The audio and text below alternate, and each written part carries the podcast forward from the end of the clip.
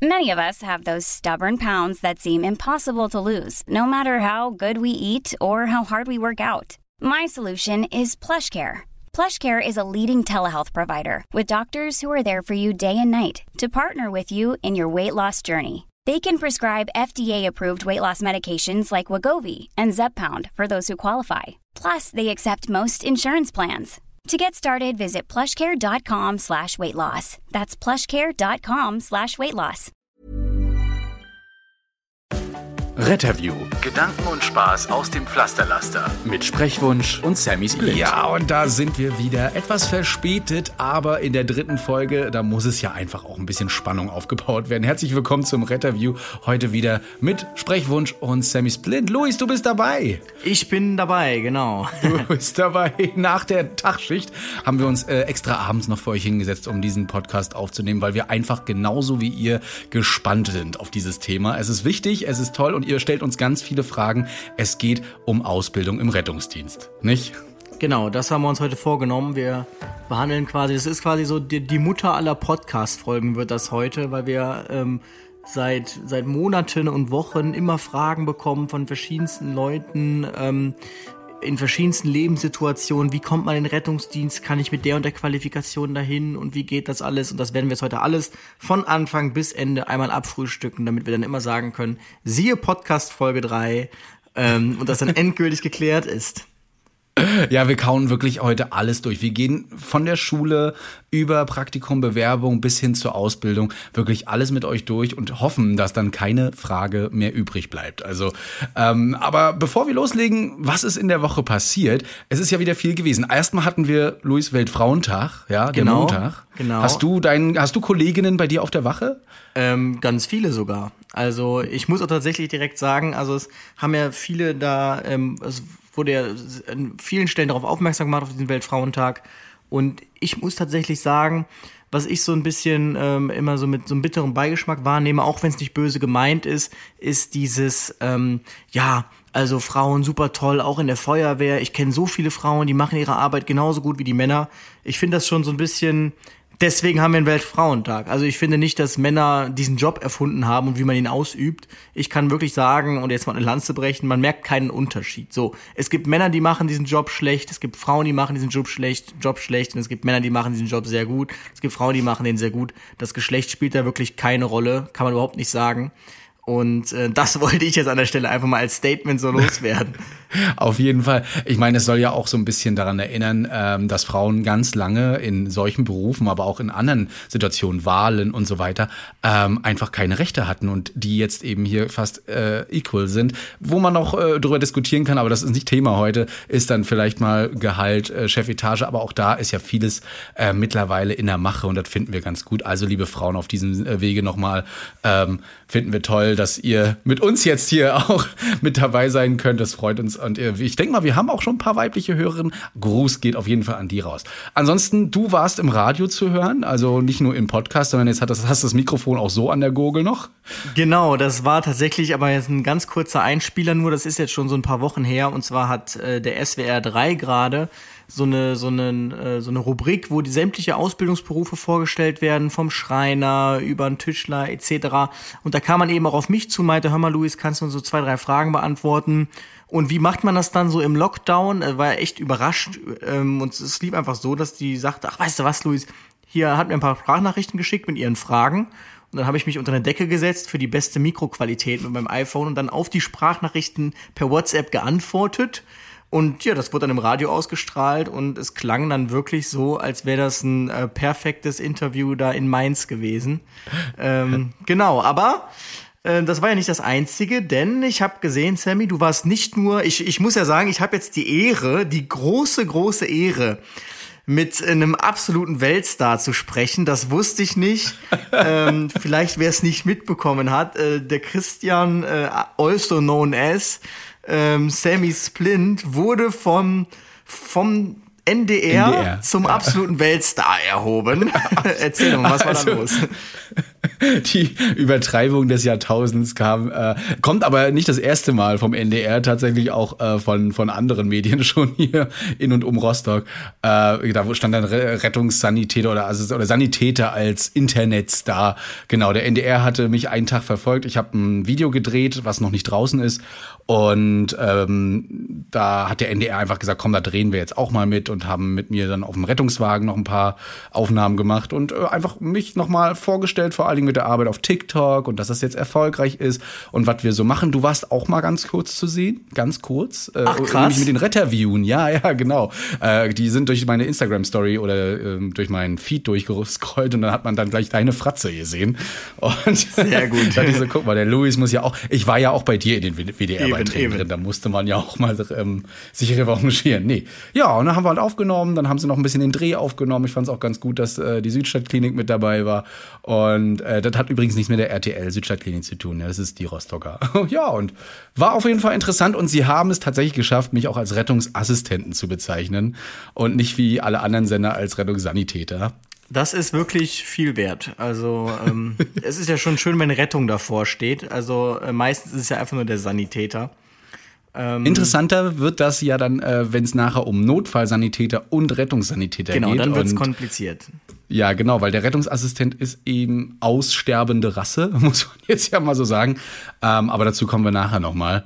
Genau, wir, weiß ich nicht, wenn du jetzt noch irgendwas aus der Woche hattest, also du hast nee, jetzt zwei ich, Tagschichten hinter dir, ich, äh, wie fühlst genau, du dich ich bin noch? entsprechend durch und äh, die habe ich auch unter Einsatz meines Lebens äh, bewerkstelligt. Nur ganz kurzer Einschub, ich habe nämlich jetzt so ein Pflasterchen um meinen, um meinen Daumen und zwar ähm, muss Medikamente aufgezogen werden und wir haben das ja in so Glasampullen ist es Glas? Ich weiß nicht. Es ist Glas, ne?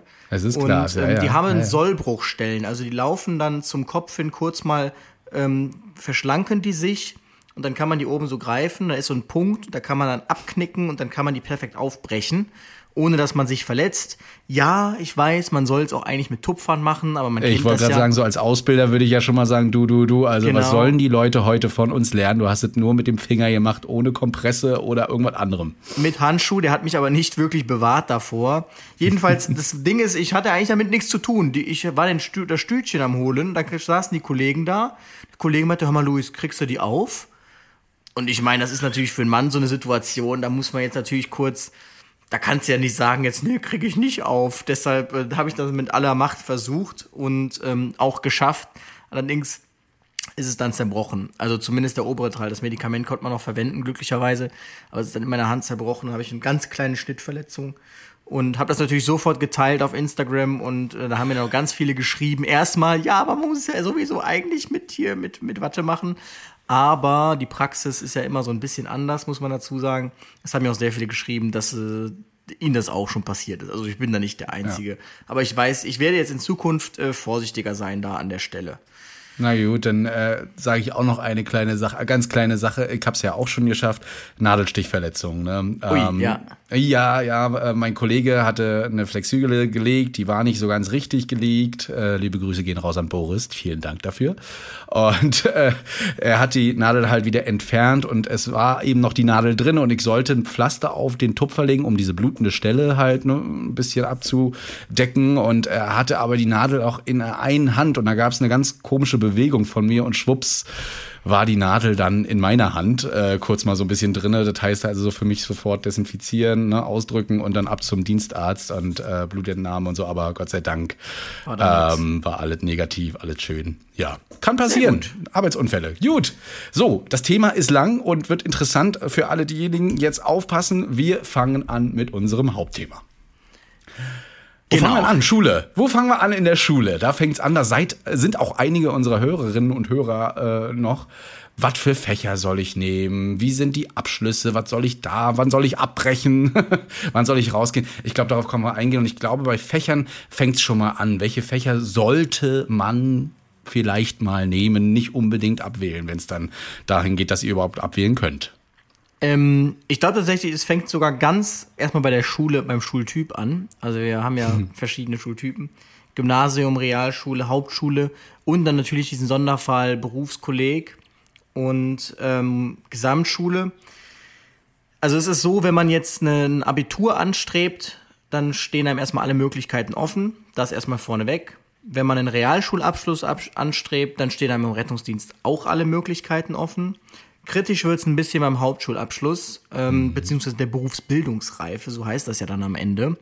Ähm, und zwar hier ist es so, direkt vorweggeschossen, hier kann man nicht direkt mit diesem Hauptschulabschluss die ähm, Berufsausbildung zur höchsten nichtärztlichen Qualifikation im Rettungsdienst, nämlich zum Notfallsanitäter, beginnen, sondern hier kann man ausschließlich sich zum Rettungssanitäter qualifizieren lassen innerhalb von vier Monaten, was keiner Berufsausbildung entspricht. Und ähm, hier gibt's aber eine Ausnahme, und zwar mit vorgeschalteter zweijähriger Berufsausbildung, zum Beispiel jetzt eine Lehre, die man gemacht hat oder so, ähm, qualifiziert man sich dann eben doch, um dann nochmal die Berufsausbildung zum Notstand draufzusetzen. Das nur so als kurzer Rahmen abgesteckt und da gibt's auch keine Diskutiererei. Es ist auch nicht so, der. Rettungssanitäter ist keine Berufsausbildung, er ist auch keine Lehre, das heißt, man kann nicht den Retzern machen mit einem Hauptschulabschluss und dann den Notsan irgendwie. Nein, das geht nicht. Das ähm, ging früher mal tatsächlich, ne? Da warst du dann Rettungssanitäter, ja. hast dann den verkürzten Rettungsassistenten machen können und warst dann Rettungsassistent. Aber das ist jetzt alles nicht mehr möglich. Äh, zusammengefasst im Notfallsanitätergesetz, da gibt es jetzt wirklich einheitliche Strukturen und ich finde es auch sehr gut, dass äh, das auch mal bundeseinheitlich geregelt ist, ähm, wie so eine Ausbildung erfolgen sollte. Aber dazu dann nachher mehr, ähm, wie, wie die Ausbildung dann aussieht. Ähm, da gucken wir uns mal aus Beispiel NRW an, das habe ich mir ausgesucht übrigens, aber wird, wird wie gesagt, äh, äh, entspannt. Gut, Abschlüsse haben wir geklärt. Ne? Hauptschulabschluss genau. nur mit zweijähriger Berufsausbildung, ansonsten Realschule, Abitur, Fachabitur, ja auch, ne? Ähm, ist ja der auf jeden Fall. Ist ja der Realschulabschluss. Ähm, es klappt auf jeden Fall. Könnt ihr Notfallsanitäter machen, Rettungssanitäter, seid ihr mit dabei. So, genau. Was sollte jetzt ist jetzt ist die große Frage. Ich falle dem Christian jetzt hier ganz unfreundlich ins Wort gerade. Ich habe vergessen, die Hand zu heben. Wir sehen uns ja nur über über online. Ähm, die große Frage, was ähm, wähle ich in der Schule? Ähm, da schreiben mir viele, ich habe damit tatsächlich mit, auch mit unseren Azubis mich beraten etwas, ähm, weil ich ja tatsächlich jetzt nicht da von mir konkret sprechen kann, weil ich. Ich stelle ja mir das so richtig vor, wie ihr so im Kreis sitzt in der Wache, so ihr Lieben. Ja? Und ähm, ich mache einen Podcast demnächst. Jetzt muss ich mal hören, wie ihr das so seht. Nummer genau, eins, Nummer zwei, ich, Nummer drei. es nützt ja nichts, wenn der Christian und ich davon sprechen, denn der Christian wird jetzt ähm, sich entsprechend zum Notfallsanitäter qualifizieren lassen, ohne die Berufsausbildung mhm. gemacht zu haben. Und ich ähm, habe die Berufsausbildung nicht gemacht und deshalb fand ich es wichtig, jetzt die zu fragen, die das originär von der Pike auf gemacht haben, so wie es vorgesehen ist. Und ähm, die sagten eben, ja, hm, hm, hm. Also es würde schon Sinn machen, jetzt im Gymnasium zum Beispiel, wenn man so ein bisschen Vorkenntnisse mitbringt, da würde sich dann zum Beispiel Chemie oder ähm, Biologie so ein bisschen anbieten, weil man so ein bisschen Grundverständnis erlernt von Dingen. Ähm, jeder sollte auch einen Dreisatz rechnen können, aber das setze ich jetzt einfach mal so als Grundvoraussetzung äh, voraus, denn äh, Medikamenten müsst, Medikamente müssen dosiert werden. Da muss man auch mal ganz kurz im Kopf was überschlagen können. Wie komme ich denn jetzt auf die Dosis? Wie muss ich also das plus, minus mal geteilt und genau. Prozentrechnung wären schon mal zu empfehlen. Aber es ist nicht so, als ob man das nicht schaffen würde, wenn man ähm, das einfach so macht, wie man möchte. Denn das sag ich euch, äh, das sag ich euch immer, das sag ich immer als jemand, der auf dem Gymnasium war. Ähm, nehmt die LKs, von denen ihr wisst, dass ihr damit die besten Ergebnisse erzielt, denn nachher wird euch keiner mehr fragen, ähm, hattet ihr damals Kunst-LK oder sowas? Also das, das interessiert keinen. Ähm, am Ende zählt der Schnitt und natürlich, wenn ihr direkt danach irgendwie ein duales Studium wollt, dann macht es natürlich vielleicht Sinn, sich dann grob in die Richtung dazu vertiefen. Ansonsten, wenn man an die Uni geht oder erstmal eine Pause macht oder so, dann interessiert das eigentlich keinen. Da zählt immer nur der Schnitt am Anfang und irgendwann zählt dann auch nur der, der Abschluss vom Studium. Genau, deshalb ähm, nehmt das, womit, also, womit ihr auf jeden Fall glücklich und gut werdet. Auf dem Gymnasium. Jetzt möchte der Christian was sagen. Ja, was ich, äh, was ich immer ganz gut finde, ist auch, wenn man, wenn man ein bisschen sprachgewandt ist, also sprachgewandt im Deutschen, ja. Das heißt, ihr müsst jetzt nicht, liebe Abiturienten, ihr kennt es noch, das lyrische Ich und äh, sowas erkennen und zwischen den Zeilen lesen, aber äh, dass man so ein paar äh, deutsche Sätze auf jeden Fall gerade aussprechen kann und schriftlich auch ähm, grammatikalisch ein bisschen was hinbekommt, das wäre schon ganz nett. Und wer äh, Englisch auch ein bisschen kann, ja, auch da äh, wäre schon eine Grundvoraussetzung gut, äh, dass ihr ein bisschen auch eine andere Sprache, wie zum Beispiel Englisch, auf jeden Fall beherrscht. Denn ihr trefft eben ja nicht nur auf deutsche Mitbürgerinnen und Mitbürger, sondern auf anderssprachige. Und da kommt Englisch eben als Weltsprache doch schon mal ganz gut, wenn man das immer so ein bisschen gelernt hat. Genau, Sport, genau. naja, hm, Finde ich auch manchmal gar nicht schlecht, wenn man da zumindest so ein bisschen was macht. Also wer im Fußball gut ist, okay. Aber äh, ihr müsst bedenken halt, dass ihr später dann auch mal so einen Patienten, der auch mal so 130 Kilo oder mehr wiegt, mal hoch und runter schleppen müsst, eure ganzen Geräte. Und äh, da ein bisschen Ausdauer auch gefragt ist, weil das macht ihr nicht nur einmal am Tag, sondern mehrmals.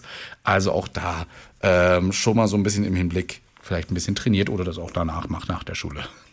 Genau. Du joggst so ja immer, ne? Habe ich gehört. Du joggst ohne Ende. Ich jogge ohne Ende, genau. Den Rhein hoch und runter. Ab und zu ziehe ich noch ein paar Schiffe mit, damit es auch ein bisschen mehr, bisschen mehr, ein bisschen anstrengender ist. Aber das ist eine andere Geschichte.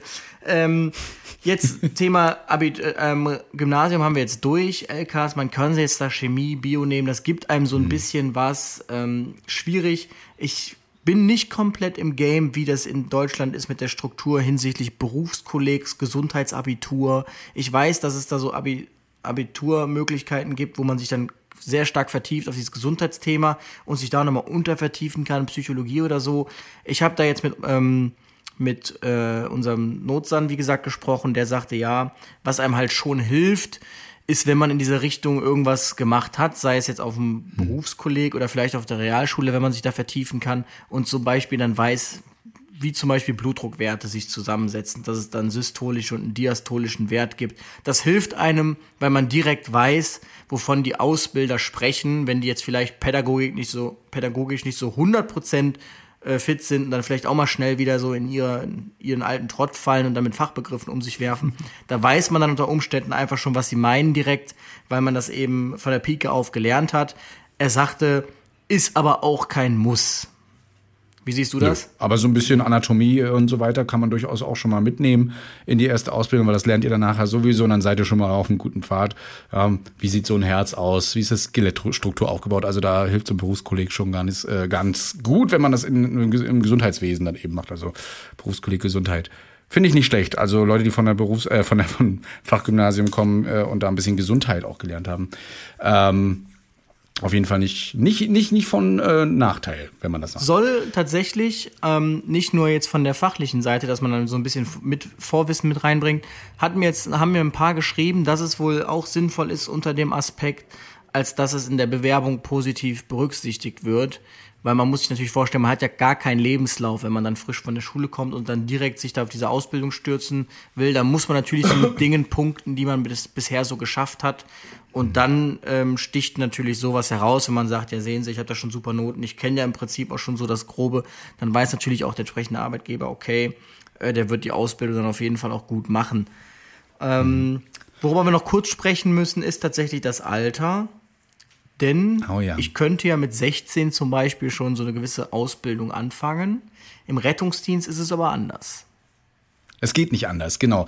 Ähm, ihr macht im Notfallsanitäter eine Ausbildung. Wir kommen nachher nochmal drauf, wie die Ausbildung strukturiert ist. Da werdet ihr aber merken, dass ihr sehr, sehr schnell schon auf einem Rettungswagen sitzt, auch in der, in der Ausbildung äh, und auch schon im ersten Lehrjahr. Und dementsprechend ist so eine Ausbildung wirklich erst ab 18 möglich. Es gibt das Jugendschutz, äh, Jugendarbeitsschutzgesetz, Paragraph 22, das ganz genau regelt, was für Arbeiten ihr verrichten dürft und womit ihr in Kontakt kommt. Und äh, da zählt leider äh, auch Blut, Kot, Urin, alles, womit man im Rettungsdienst leider in Berührung kommt, eben mit dazu, genauso wie schwere psychische Belastungen. Die darf man euch unter 18 noch nicht, oder den darf man euch unter 18 noch nicht aussetzen. Und dementsprechend ist so eine Ausbildung tatsächlich erst ab 18 gemacht. Und ähm, auch die Praktika, die man gerne machen möchte auf dem Rettungswagen, und kommt man gleich rauf, ähm, sind eben auch erst ab 18 möglich, genauso wie das FSJ auf dem Rettungswagen. Erst ab 18. Es, es geht nicht anders. Äh, wir kriegen ganz oft die Frage, ich bin 16, ich bin 17, Ding kann ich schon. Und wir müssen immer wieder antworten, tut mir leid, egal in welchem Bundesland du bist, es geht nicht. Ja, ähm, was man aber empfehlen kann, um wenn ihr schon mal so ein bisschen in Sanitäter, Sanitätsdienst reinschnuppern möcht, äh, möchtet, gibt es natürlich in verschiedenen HEORGs die Sanitätsdienste, wo ihr auf Events unterwegs seid äh, oder auch den Schulsanitätsdienst, ähm, wo man dann eben schon mal so ein bisschen in Berührung kommt mit dem Ganzen und auch viel lernt schon, Vorwissen aneignet und das macht. Aber mal aus Praktikum zu sprechen, äh, hast du mal eins gemacht, bevor du in den Rettungsdienst gegangen bist, auf dem Rettungswagen?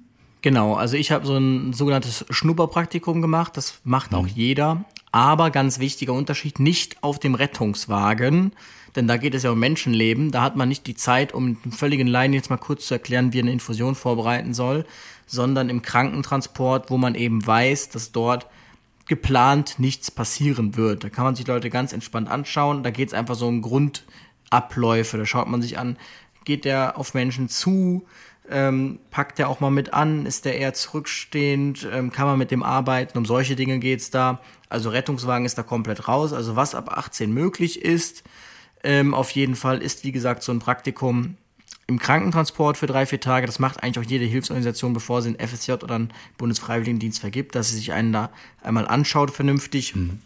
Und ähm, genau, Rettungswagen ist aber ein absolutes absolutes Tabu und das macht natürlich auch Sinn an der Stelle. Aber was der Christian gerade schon sagte, ich sehe das ganz oft. Man hat ja viele Berührungspunkte innerhalb einer Hilfsorganisation mit dem Sanitätsdienst oder mit dem Ehrenamt. Und es gibt eine Johanniter-Jugend, es gibt eine Rotkreuz-Jugend. Ich weiß nicht, ob es auch eine Malteser-Jugend gibt, ich glaube schon. ASB-Jugend gibt es auch. Gibt es ja, auch, genau. Da gibt es entsprechende Jugendarbeit. Da ruhig dann einfach mal anmelden. Das ist wie eine Jugendfeuerwehr, nur für Rettungsdienst. Ja, man wird an Erste Hilfe herangeführt, auf ähm, Sanitätsdiensten, Großveranstaltungen, dann kann man da mal mitkommen. Natürlich gelten auch da dann wieder Uhrzeiten, zu denen man nach Hause muss. Aber ähm, man kommt mit dem Rettungsdienstpersonal von der Rettungswache in Kontakt, die dann den Sanitätsdienst alles absichern mit dem Rettungswagen. Man kann mal rumgehen, man sieht auch mal Patienten, man darf oder mal einen Blutdruck messen und so. Man wird da Stück für Stück herangeführt und äh, da wird wirklich gute Jugendarbeit geleistet. Und ähm, das ist natürlich auch etwas, was man dann vorlegen kann, wenn man sich später bewerben möchte, wirklich. Wenn man sagen kann, sehen Sie mal, ich war jetzt auch schon drei, vier Jahre jetzt hier in der Jugend, ich kenne das von der Pike auf. Mhm. Ähm, dann, dann wird so ein Platz, so ein Ausbildungsplatz, da kommen wir gleich noch, die sind nämlich hart umkämpft, kommen wir gleich noch drauf, wird dann auch mal entsprechend leichter vergeben, natürlich an der Stelle. Ich äh, muss genau. dir ein bisschen wieder, widersprechen, leider beim Praktikum im Rettungsdienst, weil ähm, vielleicht ist es auch nur bei uns so, aber ich habe auch schon von anderen Wachen gehört, ähm, wenn man, ähm, also man sucht sich auch seine Praktikanten ein bisschen aus und wenn die wirklich äh, Erste-Hilfe-Kurs gehabt haben und vielleicht aus dem Sanitätsdienst kommt, ähm, dann ist sowas auch mal auf dem RTW möglich, aber eben man sucht sich die Leute aus. Also nicht jeder, der sagt, hey, ich will jetzt gerne mal mitfahren und mich orientieren, ob das wirklich was ist, äh, kann da gleich mit drauf. Also wenn wir wirklich Leute haben, haben, wo wir merken, die sind aus dem Sanitätsdienst und die sind schon vielleicht auch jahrelang mit dabei, ähm, gab es auch für mich damals schon die Möglichkeit, auch ähm, ein, ein Praktikum eben zu machen. Aber wie gesagt, seht das nicht als grundsätzliche Aussage, dass das immer geht. Ja, also, also mal Blaulicht mitfahren, um das mitzuerleben, sorry, aber ähm, das geht halt nicht. Also, Rettungsdienst ist auch kein Sensationsdienst, ne, sondern wirklich, ähm, da geht es um Menschenleben. Ja. Genau, also das haben wir tatsächlich auch. Ich meinte jetzt tatsächlich so den kompletten Laien, also der nie irgendwas mhm. mit rettungsdienstlich irgendwas in Berührung bekommen ist. Denn auch der sanitätsdienstliche Ehrenamtler hat ja schon mal ähm, eine Grundqualifikation. Ich weiß tatsächlich, kenne ich diese ganzen Stufen Sandhelfer A, B oder so, aber er hat zumindest schon so ein bisschen ähm, Ahnung, wie das Ganze funktioniert. Und ähm, genau, als Laie, absoluter Laie, ist es de facto nicht möglich. Aber jetzt ja. sind wir quasi mit der Schule fertig und jetzt stellt sich natürlich die große Frage, wo kann man sich eigentlich bewerben, beziehungsweise vielleicht noch einen Schritt davor, muss ich irgendwas Besonderes im Bewerbungsschreiben beachten? Hm, Bewerbungsschreiben, ja. Was schreibt man da eigentlich rein? Es tut mir ja wirklich leid, aber ich bin da, ich bin da äh, äh, raus, zumindest aus meiner Erfahrung, weil ich hatte tatsächlich, äh, ich habe, ich habe vorher bin ich ehrenamtlich im Rettungsdienst gefahren und dann wurde ich einfach gefragt, ob ich das denn nicht so machen wollte und dann ging, wurde das ja recht formlos abgehalten. Aber ähm, du hast dich beworben im Rettungsdienst? Und äh, ich meine, bei dir ist es auch noch ein bisschen jünger, deine Bewerbung. Dementsprechend äh, überlasse ich dir da gerne kurz mal das Zepter, weil äh, tatsächlich, was äh, Bewerbungsschreiben angeht, habe ich mich jetzt gar nicht informiert. Was schreibt also man denn da rein? Außer äh, Anschreiben, Lebenslauf, Schule und äh, also, ja. Also wenn 2014 jetzt jung ist, dann äh, ja, dann liegt das gar nicht so lange zurück. Aber Gut, was soll man groß da reinschreiben, wenn man frisch von der Schule kommt? Da geht's halt wesentlich im Wesentlichen darum, das lernt man ja eigentlich auch so im letzten Schuljahr überall, seine Motivation darzustellen, seine Qualifikation, seine Stärken und Schwächen natürlich, wobei natürlich, das ist auch der Klassiker, immer Schwächen, die man auch als Stärke auslegen kann. Ich bin hm. jetzt aber auch kein äh, Experte tatsächlich. Dann äh, das Bewerbungsanschreiben, der Lebenslauf, das Abiturzeugnis, ähm, was kommt dazu so. noch? Ein polizeiliches Führungszeugnis, da darf kein Eintrag sein.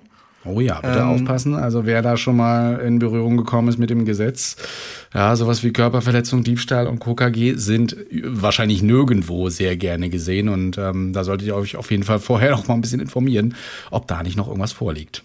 Ne? Genau. Ansonsten ja, kann ich euch da jetzt kein Musterbewerbungsanschreiben formulieren. Tatsächlich ähm, geht das mit euren Eltern zusammen durch und man darf ja nicht vergessen, der Recruiter, nenne ich jetzt mal, im meisten Fällen ist ja direkt der Wachleiter.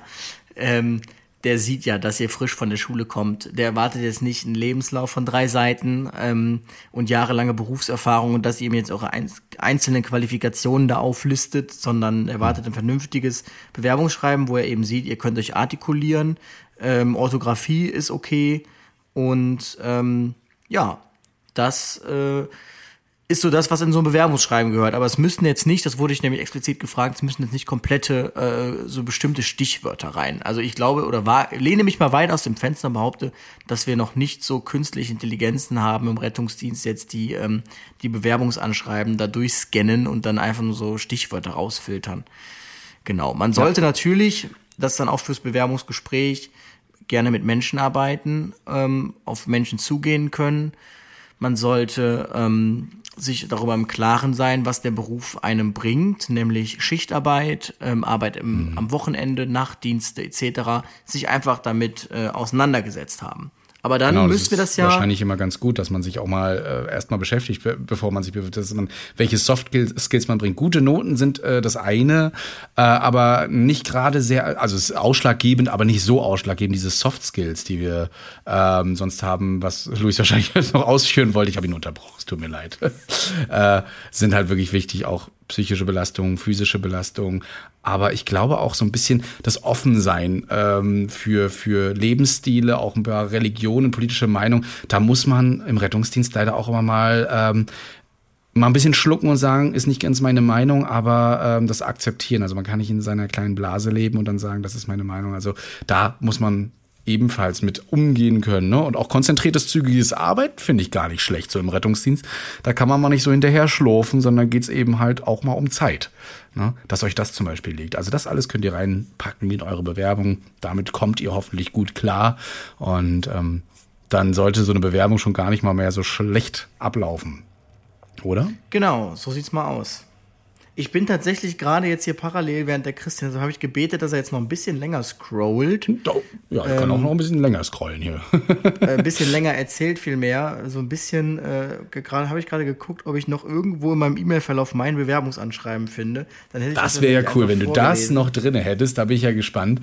Ähm, was ich auf jeden Fall wichtig finde im Rettungsdienst, und das, das muss man immer raus sein, ist, dass ihr äh, ein Empathieverständnis habt, dass ihr auch eine gewisse Resilienz habt. Ne? Also Resilienz heißt psychische Belastbarkeit. Wir bekommen ganz oft die Frage, ähm, wie sieht das aus? Kann ich, wenn ich so ähm, sehr schnell psychisch nicht belastbar bin, im Rettungsdienst sein? Ähm, da möchte ich immer ganz konkret sagen, nee, ähm, sowas äh, baut man sich aber auch über die Jahre erst auf.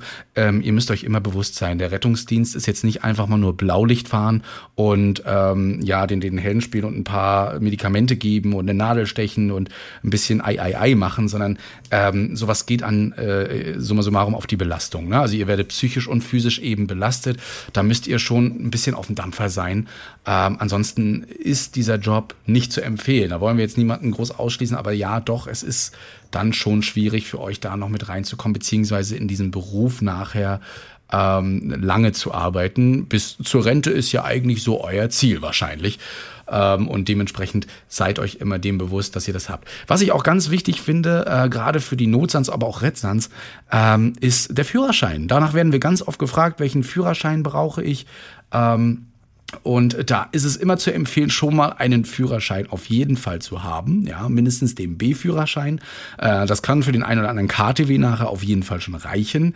Aber wenn es dann um den Rettungswagen geht und ihr wollt den auch fahren, muss dann schon bei den, ich möchte meinen, bei den meisten Rettungswagen der C1-Führerschein, das heißt also über 3,5 Tonnen bis 7,5 Tonnen auf jeden Fall mit auf der Bewerbung stehen. Das äh, bringt euch sehr voran. Äh, möglicherweise habt ihr aber auch einen Arbeitgeber, der ähm, euch das sogar vielleicht noch mit anbietet, den C1-Führerschein nachher zu machen. Ist aber jetzt nicht immer so, dass äh, ihr den hinterhergeworfen bekommt, möchte ich mal so sagen. Ja, also fragt bei der Führerscheinstelle auch beziehungsweise bei eurer Fahrschule und macht am besten diesen C1 Kosten. Ja, Also was habe ich habe jetzt den C gemacht, ich habe schon den ganz großen gemacht, einfach weil der mit 300 Euro einfach noch ein bisschen teurer war, aber halt auch noch zu machen und ähm, habe dann, ich glaube, roundabout 1,7 bezahlt, 1700 Euro, ne? Und von daher, ja. So, du hast, du hast geguckt, du hast gesucht. Wie, wie ein äh, Master hier durchgequatscht, aber ich hab, mir ist es gerade eingefallen, ich habe die damals noch ganz retro äh, per Post eingesendet. Oh, Deshalb 2014, das Jahr ja, der Post. habe ich das leider nicht mehr da, das Anschreiben. Aber das war jetzt auch nicht mehr außer ähm, was ich in der Schule so gemacht habe und äh, dass ich da schon mal tatsächlich ein Schülerpraktikum bei der Berufsfeuerwehr gemacht habe. Äh, Schülerpraktikant war mit 16.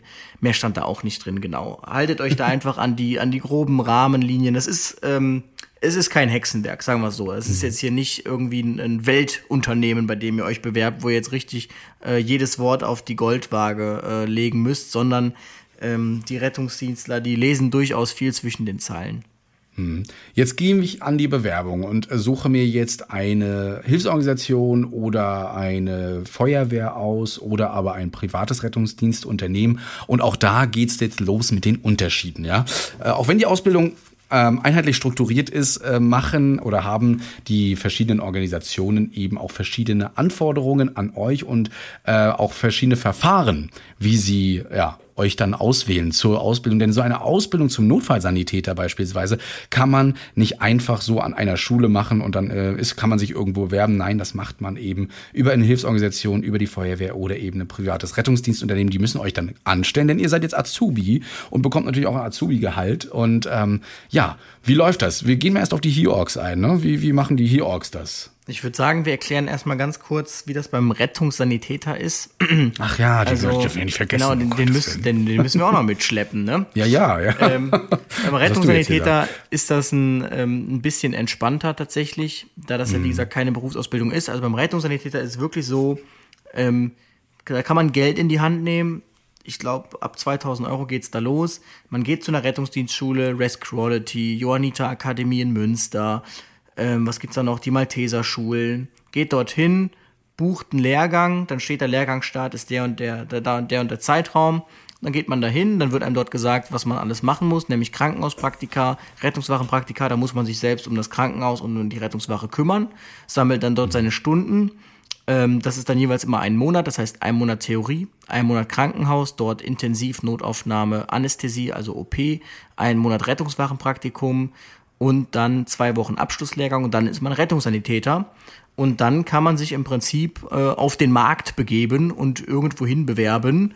Ähm, das ist der eine Weg, der ich nehme das selbst in die Hand Weg. Der andere Weg ist, wie gesagt, die Bewerbung ähm, hier bei einer Hilfsorganisation eben als freiwilliges soziales Jahr oder Bundesfreiwilligendienst für ein Jahr, in dem man sich dann dort eben zum Rettungssanitäter qualifizieren lässt. Das ist immer ein bisschen unterschiedlich. Ähm, die mal einige machen es so, der Rettungssanitäter ist, äh, ist man nach Abschluss dieses zweiwöchigen Lehrgangs, also nach den vier Monaten ungefähr oder dreieinhalb Monaten, je nachdem. Man ist aber schon Rettungshelfer nach dem, lass mich nicht lügen, nach dem Theorielehrgang schon. Kann ich dir nicht sagen, wir haben nach, keine Rettungshelfer bei uns. Habt ihr ja. nicht. Nach dem ersten nee. Monat jedenfalls schon. Das heißt, ähm, man macht dann in vielen Hilfsorganisationen erst den Theoriemonat, dann macht man das Krankenhauspraktikum einen Monat mhm. und dann ja, führen die Hilfsorganisationen einen so Stück für Stück an die Sache ran, ähm, dass das auch mal zwei, drei, vier Monate dauern kann, bis man dann zum Rettungssanitäter geschickt wird. Solange darf man dann aber auf dem Krankentransportwagen das Fahrzeug führen, sprich fahren und so ein bisschen Erfahrungen sammeln. Genau, das ist da so möglich und das war auch der Weg, den ich beschritten habe über ein freiwilliges soziales Jahr. Und da besteht dann auch die Möglichkeit bei Bedarf, das entsprechend zu verlängern um ein weiteres halbes Jahr. Zwingende Voraussetzung ist hier aber ein Führerschein der Klasse B und der wird auch nicht durch die Hilfsorganisation übernommen. Beim C1-Führerschein, den hat der Christian schon angesprochen, das ist was anderes, aber der B-Klasse-Führerschein, der wird ähm, überall vorausgesetzt als Grundvoraussetzung. Das genau, zum genau, B heißt normales Auto für die, die noch in der Schule sind und noch nicht so, aber ich denke mal, das haben die meisten schon sich informiert drüber, ne? was genau. so ein genau. B-Führerschein ist. Genau. Ich finde es äh, ganz interessant. Für, wir müssen ja auch mal nicht nur die bedenken, die aus der Schule kommen, sondern vielleicht auch die, die irgendwann mal aus dem Beruf raus sind. Ja, nehmen wir mal auch so die in unserem Elternalter, ne? also ähm, und die noch den äh, Führerschein der Klasse 3 haben von früher. Die dürfen tatsächlich äh, den C1 sich dann aneignen oder haben, dürfen dann bis zu 7,5 Tonnen fahren. Also die sind auf jeden Fall mit dabei. Nur mal so, also Klasse 3 ähm, könnt ihr dann auch alles fahren im Rettungsdienst, ja. Und man hat es vielleicht gerade schon rausgehört, dadurch, dass man eben das selbst machen kann mit dem Rettungssanitäter, ist es natürlich sehr attraktiv für Quereinsteiger, hm. wie der Christian schon sagte. Denn ich habe zum Beispiel auch einen, einen, ehemaligen Kommilitonen, der hat dann einfach während des Studiums ähm, ist er hingegangen, hat kurz das Studium pausiert für vier Monate und dann einfach seinen Rettungssanitäter gemacht auf eigene Faust und kann dann jetzt eben während seines Studiums Geld verdienen. Das geht dann ganz easy. Ähm, wohl wissen natürlich, dass er nicht für den Rest seines Lebens im Rettungsdienst sein wird, denn dann wäre diese Qualifikation schlichtweg zu niedrig. Aber ja, das steht auf einem anderen Papier. Jetzt kommen wir erstmal zu den ähm, Institutionen, wo man sich bewerben kann. Da haben wir einmal die Hilfsorganisationen, dann haben wir Berufsfeuerwehren beziehungsweise Städte, Landkreise. Das ist ja immer, haben wir schon angedeutet im letzten Podcast, regional unterschiedlich, wo man sich da bewirbt. Dann haben wir so Rettungsdienst GmbHs zum Beispiel ähm, private Anbieter und ganz wichtig, die Bundeswehr natürlich auch. Stimmt. Haben wir ganz vergessen mit der Aufzählung. Ja gut, jetzt haben wir sie reingenommen. Da könnt ihr das dann auch machen. Da seid ihr nachher auf jeden Fall Feldwebel, soweit ich weiß. Ähm, ja, doch, doch, Feld, doch, doch, nennt man dann Feldwebel. Oh Gott, jetzt äh, wir werden nachher Nachrichten wieder bekommen. Na, da ist nicht nur Feldwebel, aber äh, soweit ich mich mal informiert habe, äh, kann man Feldwebel machen und ist dann auch Notfallsanitäter oder Rettungssanitäter. Äh, das kann man sich da auch aussuchen. Die Offiziere werden dann ähm, meistens oh Gott, nee, jetzt nee, können auch ist, den Arzt das, machen. Das, das, das, das ah. würden wir uns aufs Glatteis begeben.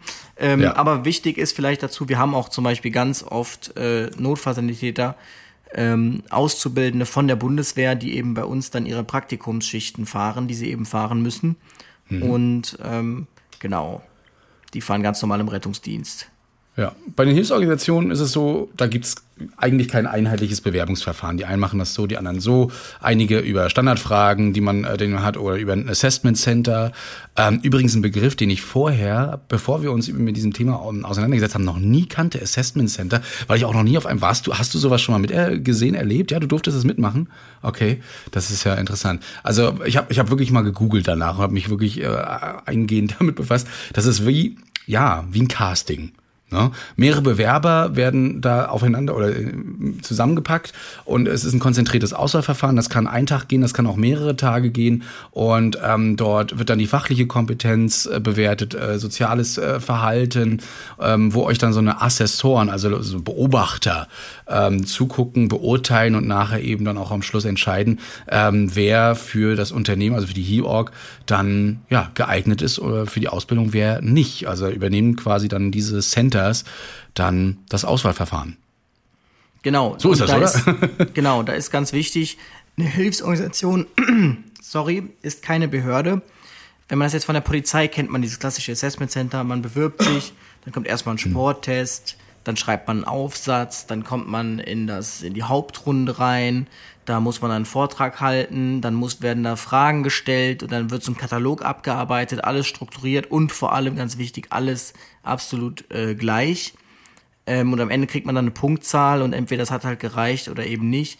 Das ist bei Hilfsorganisationen jetzt nicht so. Also da schaut man schon sehr sich das Ganze drauf an und das soll vielleicht auch Mut machen an der Stelle. Ähm, dass man sich da keinen Stress machen muss, dass man hingeht, oh mein Gott, ich muss jetzt auf jeden Fall wissen, wer Bundespräsident ist, sonst, äh, wenn ich diese Frage nicht beantworten kann oder wie viele Tankstellen es in Deutschland gibt, keine Ahnung. Natürlich könnte so eine Frage mal kommen, wer ist denn gerade Bundespräsident? Man möchte ja wissen, so, was sitzt da für ein Mensch vor einem. Aber ähm, es geht da sehr, sehr viel um das, worum es auch im Rettungsdienst geht, nämlich um das Zwischenmenschliche. Und ähm, deshalb seid einfach ihr selbst. Ähm, Genau, seid ihr selbst. Und wenn ihr als Person dann als äh, geeignet äh, erachtet werdet, dann, dann freut euch darüber. Und wenn nicht, dann ist es auch nicht schlimm. Aber vielleicht ähm, sieht man euch dann eher nicht so im Rettungsdienst. Und das ist ja dann an der Stelle auch, auch nicht verkehrt. Genau. Dieser Standardsatz wie ich möchte einfach den Menschen helfen, reicht da halt einfach nicht. Ähm, das muss, müsst ihr dann auch unter Beweis stellen. Das müsst ihr auch zeigen, dass ihr dafür geeignet seid und ähm, dass ihr vielleicht zum Beispiel nicht nur mit Ja oder Nein antwortet oder ganz kurzen Sätzen, sondern dass ihr wirklich ja, eure Persönlichkeit zeigt. Und äh, das zählt für, Hilfsorg für Hilfsorganisationen natürlich noch mehr. Ähm, denn die konzentrieren sich nun mal eben auf den Menschen, auf das Leben und äh, wollen die Menschen dahinter kennenlernen, die sie dann auch mit ausbilden und mit in ihre Hilfsorganisation reinnehmen, mit in ihre Grundsätze, die, die, die ihr nachher auch mit vertretet auf dem Rettungswagen. Und ähm, dementsprechend seid einfach ihr selbst, informiert euch aber auch vorher mal immer auch über eine Hilfsorganisation, ja, wie die strukturiert ist, wie die aufgebaut ist. Es gibt ein paar Grundsätze, da steht meistens alles schon im Internet drinne und da ein kleines Vorwissen zu haben, das äh, schadet nicht. Das hat man aber auch bei allen anderen Bewerbungen, dass man sich über ein Unternehmen äh, immer mal ein wenig informieren sollte. Und vor allem ganz wichtiger Punkt über Arbeitszeiten. Denn, wie der Christian schon sagte, Menschen helfen schön und gut. Ähm, aber wie ist das denn so im Rettungsdienst? Da wäre vielleicht mal ganz gut zu wissen, was besetzt die Hilfsorganisation für Rettungswagen? Vielleicht mit ein bisschen Recherche kriegt man auch heraus, was haben die für Dienstzeiten. Das wären so Fragen, die man übrigens auch stellen könnte. Was für Dienstzeiten haben denn die Rettungsmittel? Also ist das ein 24-Stunden-Rettungsmittel? Ist es 12 Stunden? Gibt es entsprechende Dienstplanmodelle? Wie ist das so? Fährt man immer mit dem gleichen Partner oder wechselt das durch? Das sind so Fragen. Und worüber man sich auf jeden Fall im Klaren sein sollte, ist, wie gesagt, dass man am Wochenende arbeitet, dass man arbeitet, wenn andere feiern gehen, wenn andere Spaß haben oder sonst irgendwas, dass man Nachtdienste hat, dass man Tagdienste hat, dass man selten acht Stunden Dienste hat. Ich weiß, das gibt's noch vereinzelt, ähm, geht man aber von weg tatsächlich. Und ähm, darüber sollte man sich durchaus im Klaren sein, dass es kein klassischer 9-to-5-Job ist. Und das klingt dann immer so leicht dahergesagt, aber es äh, steckt doch sehr viel dahinter, vor allem wenn es dann irgendwann mal Richtung Familienplanung geht unter Umständen. Genau, das zum Thema Hilfsorganisation. Wie gesagt, mhm. es ist nicht einheitlich, ähm, es gibt da keine absoluten Standardfragen. Seid einfach ihr selbst als Mensch und entweder ihr passt als Mensch da in das Team aus Sicht der HIOC oder eben nicht. Aber dann ist es eben auch nicht schlimm dann ist das einfach so, wo sich eine Tür schließt, da öffnet sich eine andere. Genau. Dann. Ja, andere stecken sich das Ziel und wollen in die Berufsfeuerwehr gehen oder in genau. die Landkreise, wie du das äh, ja vorhin auch schon sagtest, oder kreisfreien Städte. Da wird's äh, schon ein bisschen interessanter jetzt mit dem Bewerbungsverfahren. Da gibt's dann zum Beispiel den Sporttest. Ja, wie jetzt nicht unbedingt bei den Hilfsorganisationen, sondern eben, ja, auch schon miterlebt. Ich sehe es immer wieder jedes Jahr, wenn es die neuen Bewerber geht und die dann bei der Feuerwehr draußen das Ganze machen müssen. Ja, ähm, Sporttest, ja, was heißt das ungefähr?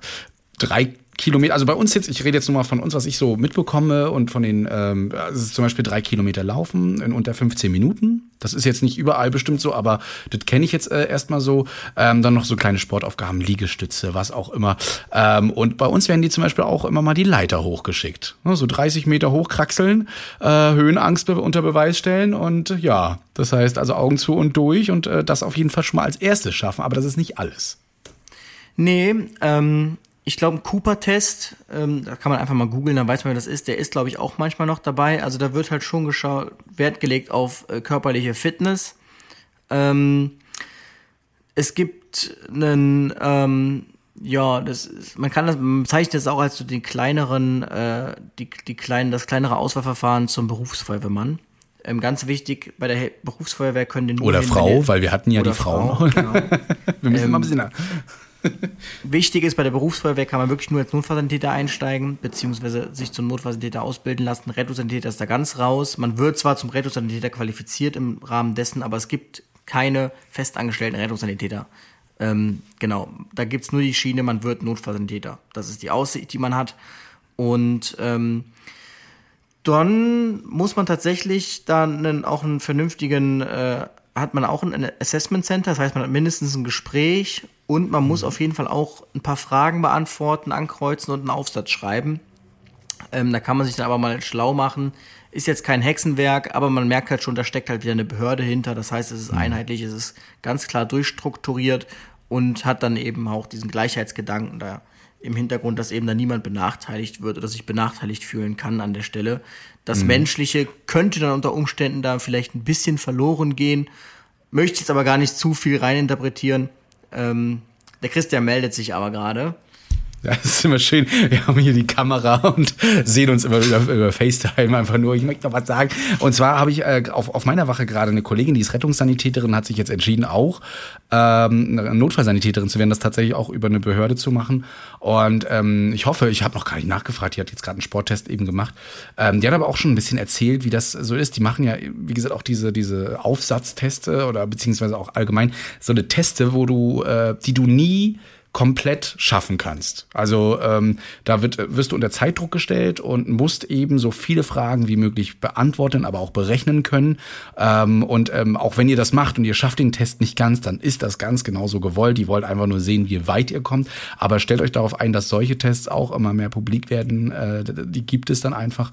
Und ähm, die sind auch einheitlich geregelt tatsächlich, was man da machen soll, ja.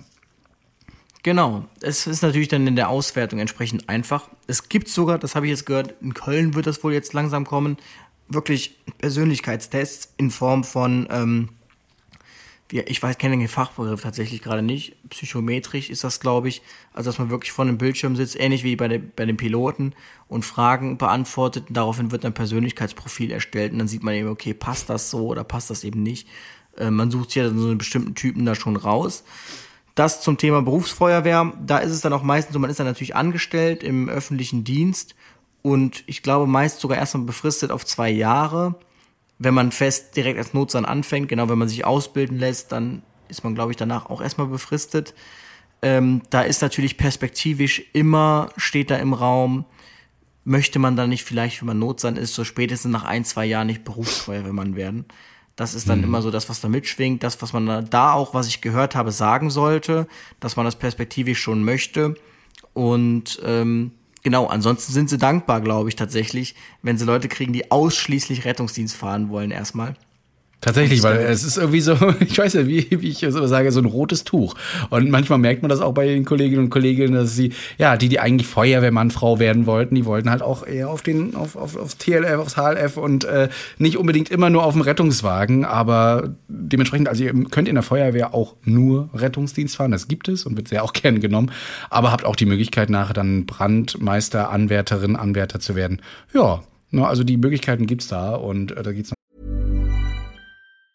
There's never been a faster or easier way to start your weight loss journey than with PlushCare. PlushCare accepts most insurance plans and gives you online access to board-certified physicians who can prescribe FDA-approved weight loss medications like Wigovi and Zepbound for those who qualify. Take charge of your health and speak with a board-certified physician about a weight loss plan that's right for you. Get started today at plushcare.com slash weight loss. That's plushcare.com slash weight loss. plushcare.com slash weight loss. Weiter. Wie sieht's jetzt aus bei privaten Unternehmen? Auch wieder verschiedene Sachen, ne? aber meistens Assessment Center. Genau, ähm, das können wir euch jetzt nicht. Das ist zu zu breit mhm. gefächert, äh, als dass wir das jetzt für jede GmbH, AÖR runterbrechen könnten. Genau, das wird da auch meist Assessment Center geben. Ähm, wo so ein paar Grundsachen abgeklopft werden. Auch alles natürlich immer Notfallsanitäter, Notfallsanitäter, FSJ da eher weniger. Und natürlich, wie gesagt, schon die Bundeswehr, dort dann eben die klassische Feldwebelaufbahn. Und ähm, das kann man sich ja dann anschauen. Das hat die Bundeswehr ganz genau durchdekliniert, ähm, wie dann der ganze, wie die ganze Ausbildung dann da aussieht an der Stelle.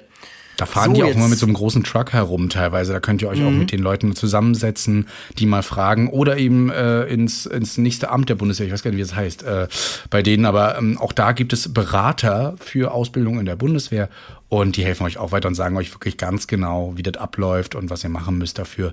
Ähm, sind auch super nett. Habe ich auch schon mal gemacht früher und versucht. Ja, immer ganz schön. Jetzt haben wir uns entschieden für ein Unternehmen, für eine HIORG oder äh, die Feuerwehr, eine Behörde. Ähm, ich finde es jetzt nochmal ganz interessant, immer vielleicht so ein bisschen, du hast es vorhin schon angesprochen, wie der Rettungssanitäter auf, also die Ausbildung strukturiert ist, ne? 520 Stunden sind das so ungefähr, ne? 160 Stunden Theorie in der Schule, 160 Stunden Klinikpraktikum, Notaufnahme, Intensivstation ähm, oder im OP auch, habe ich zum Beispiel auch gemacht, fand ich auch sehr interessant. Und dann eben noch die 160 Stunden Rettungswachenpraktikum, ähm, meist auf eine Lehrrettungswache, das muss man auch immer mal bedenken, ist die Wache, auf der ich das machen möchte, meine, mein Praktikum eine Lehrrettungswache und ähm, ist das erforderlich bei euch im Bundesland, dass es für den Rettungssanitäter eine Lehrrettungswache sein muss? Gibt es unterschiedliche Meinungen beziehungsweise auch ähm, Voraussetzungen?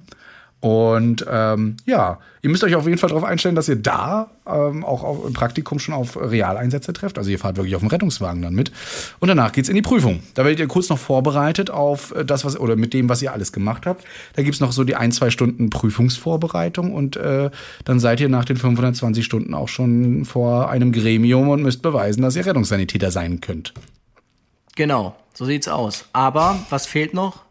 Ist, wir haben ja jetzt gezeigt, dass wir formal geeignet sind unter Umständen.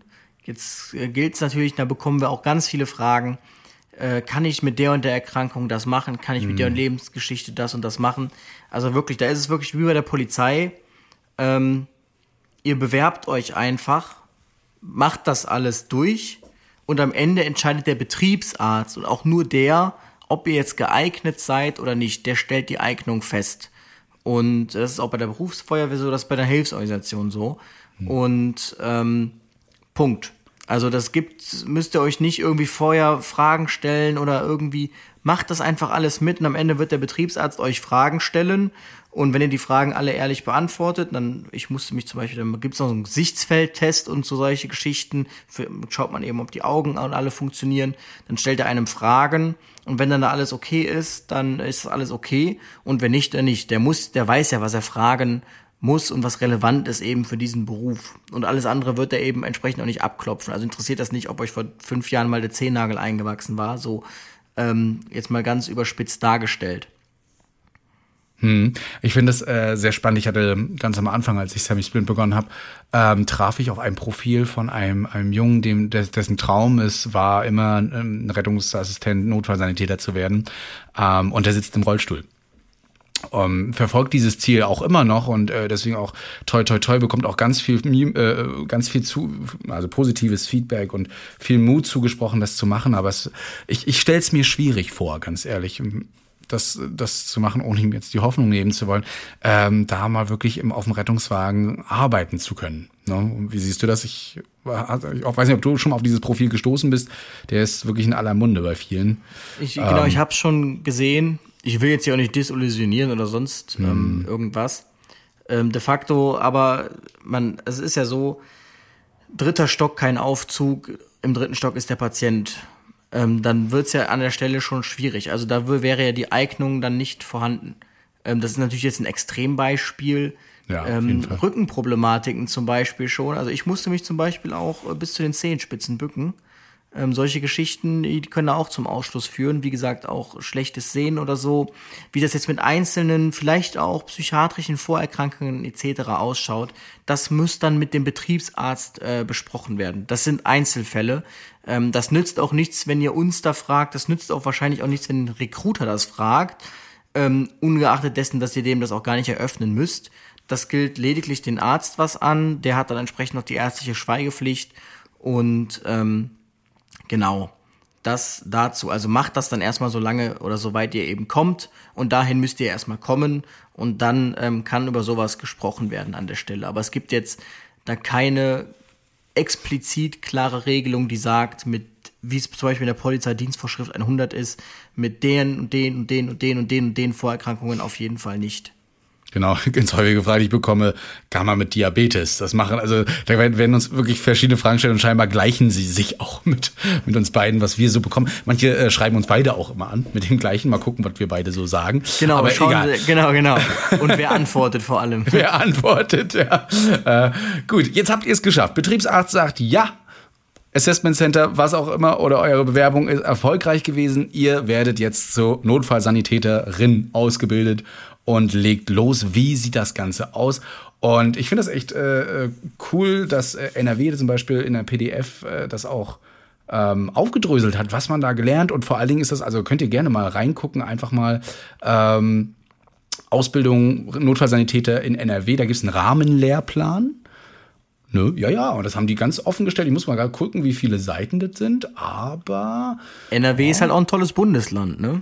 ja, das habe ich mir gedacht, nämlich. Und ich dachte mir, komm, nimmst du das. 46 Seiten. Auf 46 Seiten haben sie das wirklich ganz aufgedröselt, was ihr da alles machen müsst. Ist zwar von 2016, aber da kann man sich auf jeden Fall schon mal einen Überblick verschaffen. Und ähm, das Ganze gehen wir dann auch mal ein bisschen, bisschen mit euch durch. Womit fängt's denn an? Es hat drei Lehrjahre sind es auf jeden Fall mindestens. Maximal laut Notfallsanität Rettungssanitätergesetz dürfen es fünf Jahre Ausbildung sein. Äh, warum fünf Jahre? Warum nur? Ja, genau. Ähm, denn der Notfallsanitäter kann auch berufsbegleitend gemacht werden, sofern das überhaupt möglich ist äh, für euch. Äh, meine Mutti macht das zum Beispiel jetzt. Ja, fand ich auch äh, ja, cool. Sie hat gesagt, mache ich, Sohn, ich werde Notfallsanitäter. Jetzt muss ich mich beeilen, dass ich nicht, dass ich das nicht äh, später mache. Aber das fand ich gut. Also sie will das wirklich durchziehen und ihre Hilfsorganisation ähm, unterstützt das sogar. Tatsächlich. Sie arbeitet da auch, ist äh, Rettungssanitäterin und will jetzt nochmal den Notfallsanitäter komplett machen. Ja. Ähm, wer Rettungsassistent Assistentin ist, kann ähm, das Ganze natürlich verkürzen, beziehungsweise sofort in die Prüfung gehen. So ist es erstmal, wenn wir jetzt, ich habe ja jetzt die Lehre ja angesprochen, aber ich wollte das nochmal kurz reinwerfen. Ich als Rettungsassistent zum Beispiel darf jetzt nach oh, drei Jahren ähm, Rettungsassistent Anerkennung ähm, mit 480 Stunden, die ich noch machen muss, dann in die Prüfung gehen. Und äh, dann wäre ich Notfallsanitäter. Das heißt also, die, die jetzt Assistent sind, sollten nochmal drauf gucken, wie lange sie schon anerkannt sind. Ja, wir mussten früher nämlich Anerkennungsjahre machen, mindestens 1000 Stunden. Und äh, dementsprechend äh, konnte man das verkürzen. Das ist auch fast die einzige Möglichkeit, wo man eine äh, diese Ausbildung komplett verkürzen kann, ne? wenn man dann schon Rettungsassistent ist. Außer, und jetzt kommt's, liebe Freunde aus Niedersachsen, wer dort Kranken- oder Gesundheitspflegerin ist, darf auch laut, ähm, ja, laut Beschluss des Landes ähm, den Notfallsanitäter verkürzen. Jetzt ist die große Frage, ist das gut oder nicht? Da könnt ihr quasi ähm, statt drei nur noch zwei Jahre machen.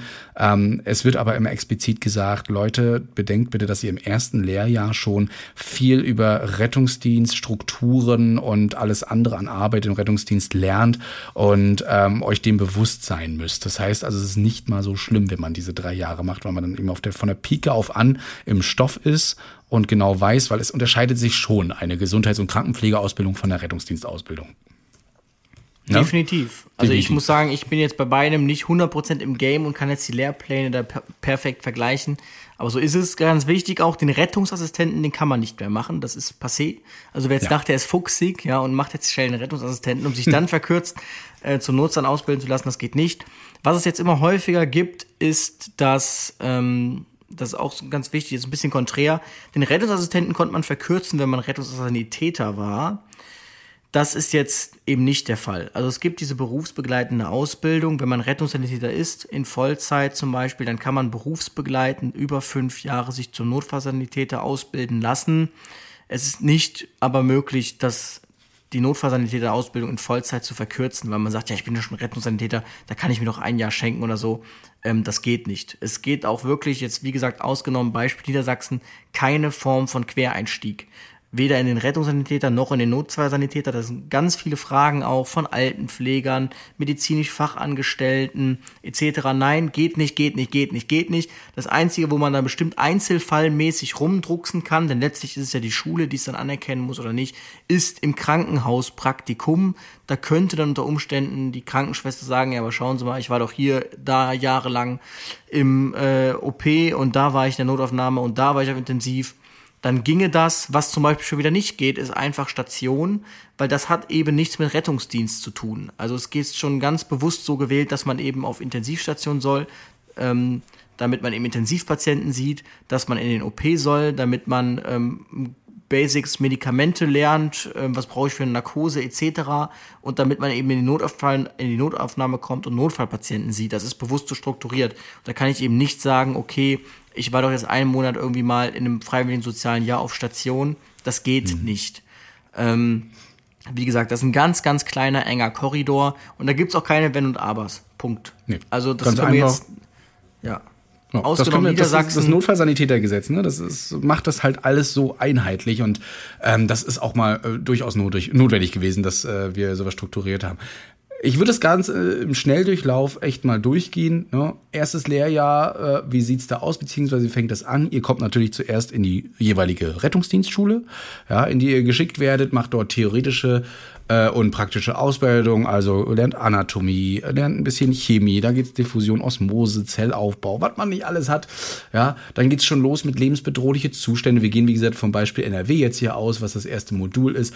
Und ähm, nach äh, diesen ungefähr neun Wochen ja, geht's auch schon auf die erste Rettungswache. Das heißt, da dürft ihr schon das erste Mal tatsächlich mit einem Rettungswagen mitfahren, als dritter Mann, Frau und ähm, dort eure Wochen fristen, also von der 10. bis zur 19. Woche und ähm, könnt dann quasi schon mal ein bisschen Rettungsluft schnuppern. Das ist ja schön, ja, wird euch bestimmt auch erstaunen.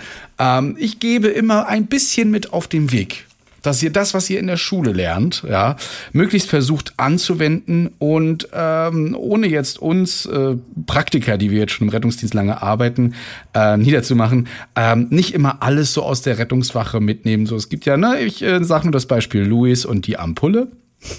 Genau. ja, dass ihr sowas nicht unbedingt macht. Also versucht trotzdem, ähm, das so zu benutzen, verwendet Aufziehkanülen und so weiter. Fragt auch mal nach, ob ihr manuell Blutdruck messen könnt äh, und nicht immer nur mit eurem Lifepack C3, was auch immer ihr auf dem Auto habt. Und ja, dann seid ihr schon drinne. Und eventuell macht ihr noch ein bisschen feuerwehrtechnischen Einsatzdienst, wenn ihr jetzt bei der Feuerwehr seid. Ja, und dann geht's auch schon in Urlaub und dann habt ihr schon die Hälfte des ersten Jahres rum. Na, dann geht's wieder in die Schule. Und dann auch wieder ganz auf die großer, ganz großer Einschub. Und da sind wir wieder beim Thema, ähm, wie sehr befasse ich mich damit, worauf lasse ich mich ein. Mhm. Ähm, ich sage das jetzt offen und ehrlich heraus. Es gibt durchaus Auszubildende, die ich kennengelernt habe, die frustriert waren, weil ihnen anderes andere Erwartungen vorschwebten und auch in der Schule vermittelt wurden. Ihr dürft nicht vergessen, ihr seid an einer Rettungsdienstschule. Da geht es um Notfallmedizin. Dort wird eben nicht gelernt, wie arbeite ich Husten, Schnupfen, Heiserkeit ab. Das merkt man auch. Die Notfalltäter, Auszubildenden, die kommen auf die Wache, super engagiert, super ähm, aufgeregt, wollen jetzt was erleben, super in ihren Schemata dringen, diese perfekt abarbeiten, aber dann kommt einfach kein Patient, an dem man das anwenden könnte, sondern es ist einfach das stinknormale Tagesgeschäft. Und das kann durchaus zu Frustration führen. Und es ist auch Stand jetzt, natürlich jetzt 116, 117 ist ausgerollt und wird auch mehr beworben. Aber Stand jetzt sehe ich jetzt auch noch nicht mittelfristig die Entlastung, dass diese Bagatelleinsätze, nennen wir sie mal, sich da jetzt mittelfristig ähm, rausexen äh, werden aus dem Rettungsdienst. Das heißt, seid euch darüber im Klaren, ähm, dass da durchaus eine sehr große klaffende Lücke ist zwischen Theorie und Praxis. Ich finde deinen Spruch immer ganz toll. Den nehme nehm ich tatsächlich auch gerne mal immer so an unserem äh, bei unserer Übergabe, wenn wir wieder darüber reden, mal, was habt ihr heute so gemacht und so was. Äh, wir helfen mehr, als dass wir retten. Finde ich ein super genau. Spruch. Ne? Das passt einfach zu Rettungsdienst, denn die Leute rufen nun mal, wenn sie nicht weiter wissen, wenn der Hausarzt nicht offen hat und die 116, 117 da jetzt auch nicht kommt, ne? also der, der Bereitschaftsdienst, der kassenärztliche Bereitschaftsdienst, ähm, dann rufen die die 112 eben an, dann kommt ihr und dann sagen die eben, ich habe seit drei Tagen Schmerzen ähm, hier im Rücken, hinten in der Wirbelsäule, du, der ganz weh, ich sag euch. Ja, und ähm, dann steht ihr da und sagt so, okay, das hatte ich jetzt nicht, was soll ich machen? Also damit werdet ihr in Berührung kommt, definitiv. Aber zwischendurch gibt's dann auch mal Notfalleinsätze. Ne? Klar. Da hat man auch mal einen Herzinfarkt, da hat man auch mal einen Apoplex, also einen Schlaganfall. Und ähm, ja, aber ihr lernt eben auch so die Routine kennen ne? und müsstet euch dann äh, halt, äh, habt dann quasi noch die Zeit zu sagen, oh, ist lieber doch nichts oder ihr zieht's jetzt durch. Ne?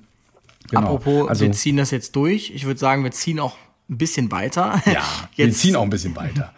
genau.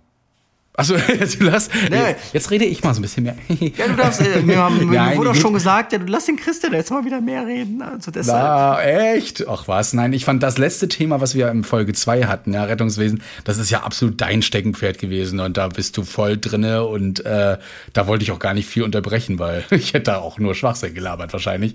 Aber ich fand, äh, finde Ausbildung halt immer noch sehr interessant und ähm, weil ich auch Schüler habe ne, die sich jetzt auch damit beschäftigen. Ja, dann geht's auf die Klinik irgendwann mal. Ihr macht Klinikpraktikum. Ähm, ihr macht aber nicht nur Klinik, äh, sondern ihr geht auch in die Pflege rein. Was beim Assistenten übrigens früher nicht so war. Da hast du wirklich äh, nur Notaufnahme, Intensivstation gemacht. Mittlerweile musst du dann auch pflegerisches Praktikum machen äh, in der Klinik. Das heißt auch mal Bettpfanne und so weiter, Waschen der Patienten, gehört alles mit dazu. Psychiatrie, äh, Praktikum auch da mit rein, ja, um dein Video wieder anzusprechen, äh, Rettungssanitäter alleine auf der Psycho, auf der Psychiatriestation, willst du mit mir Tischtennis spielen?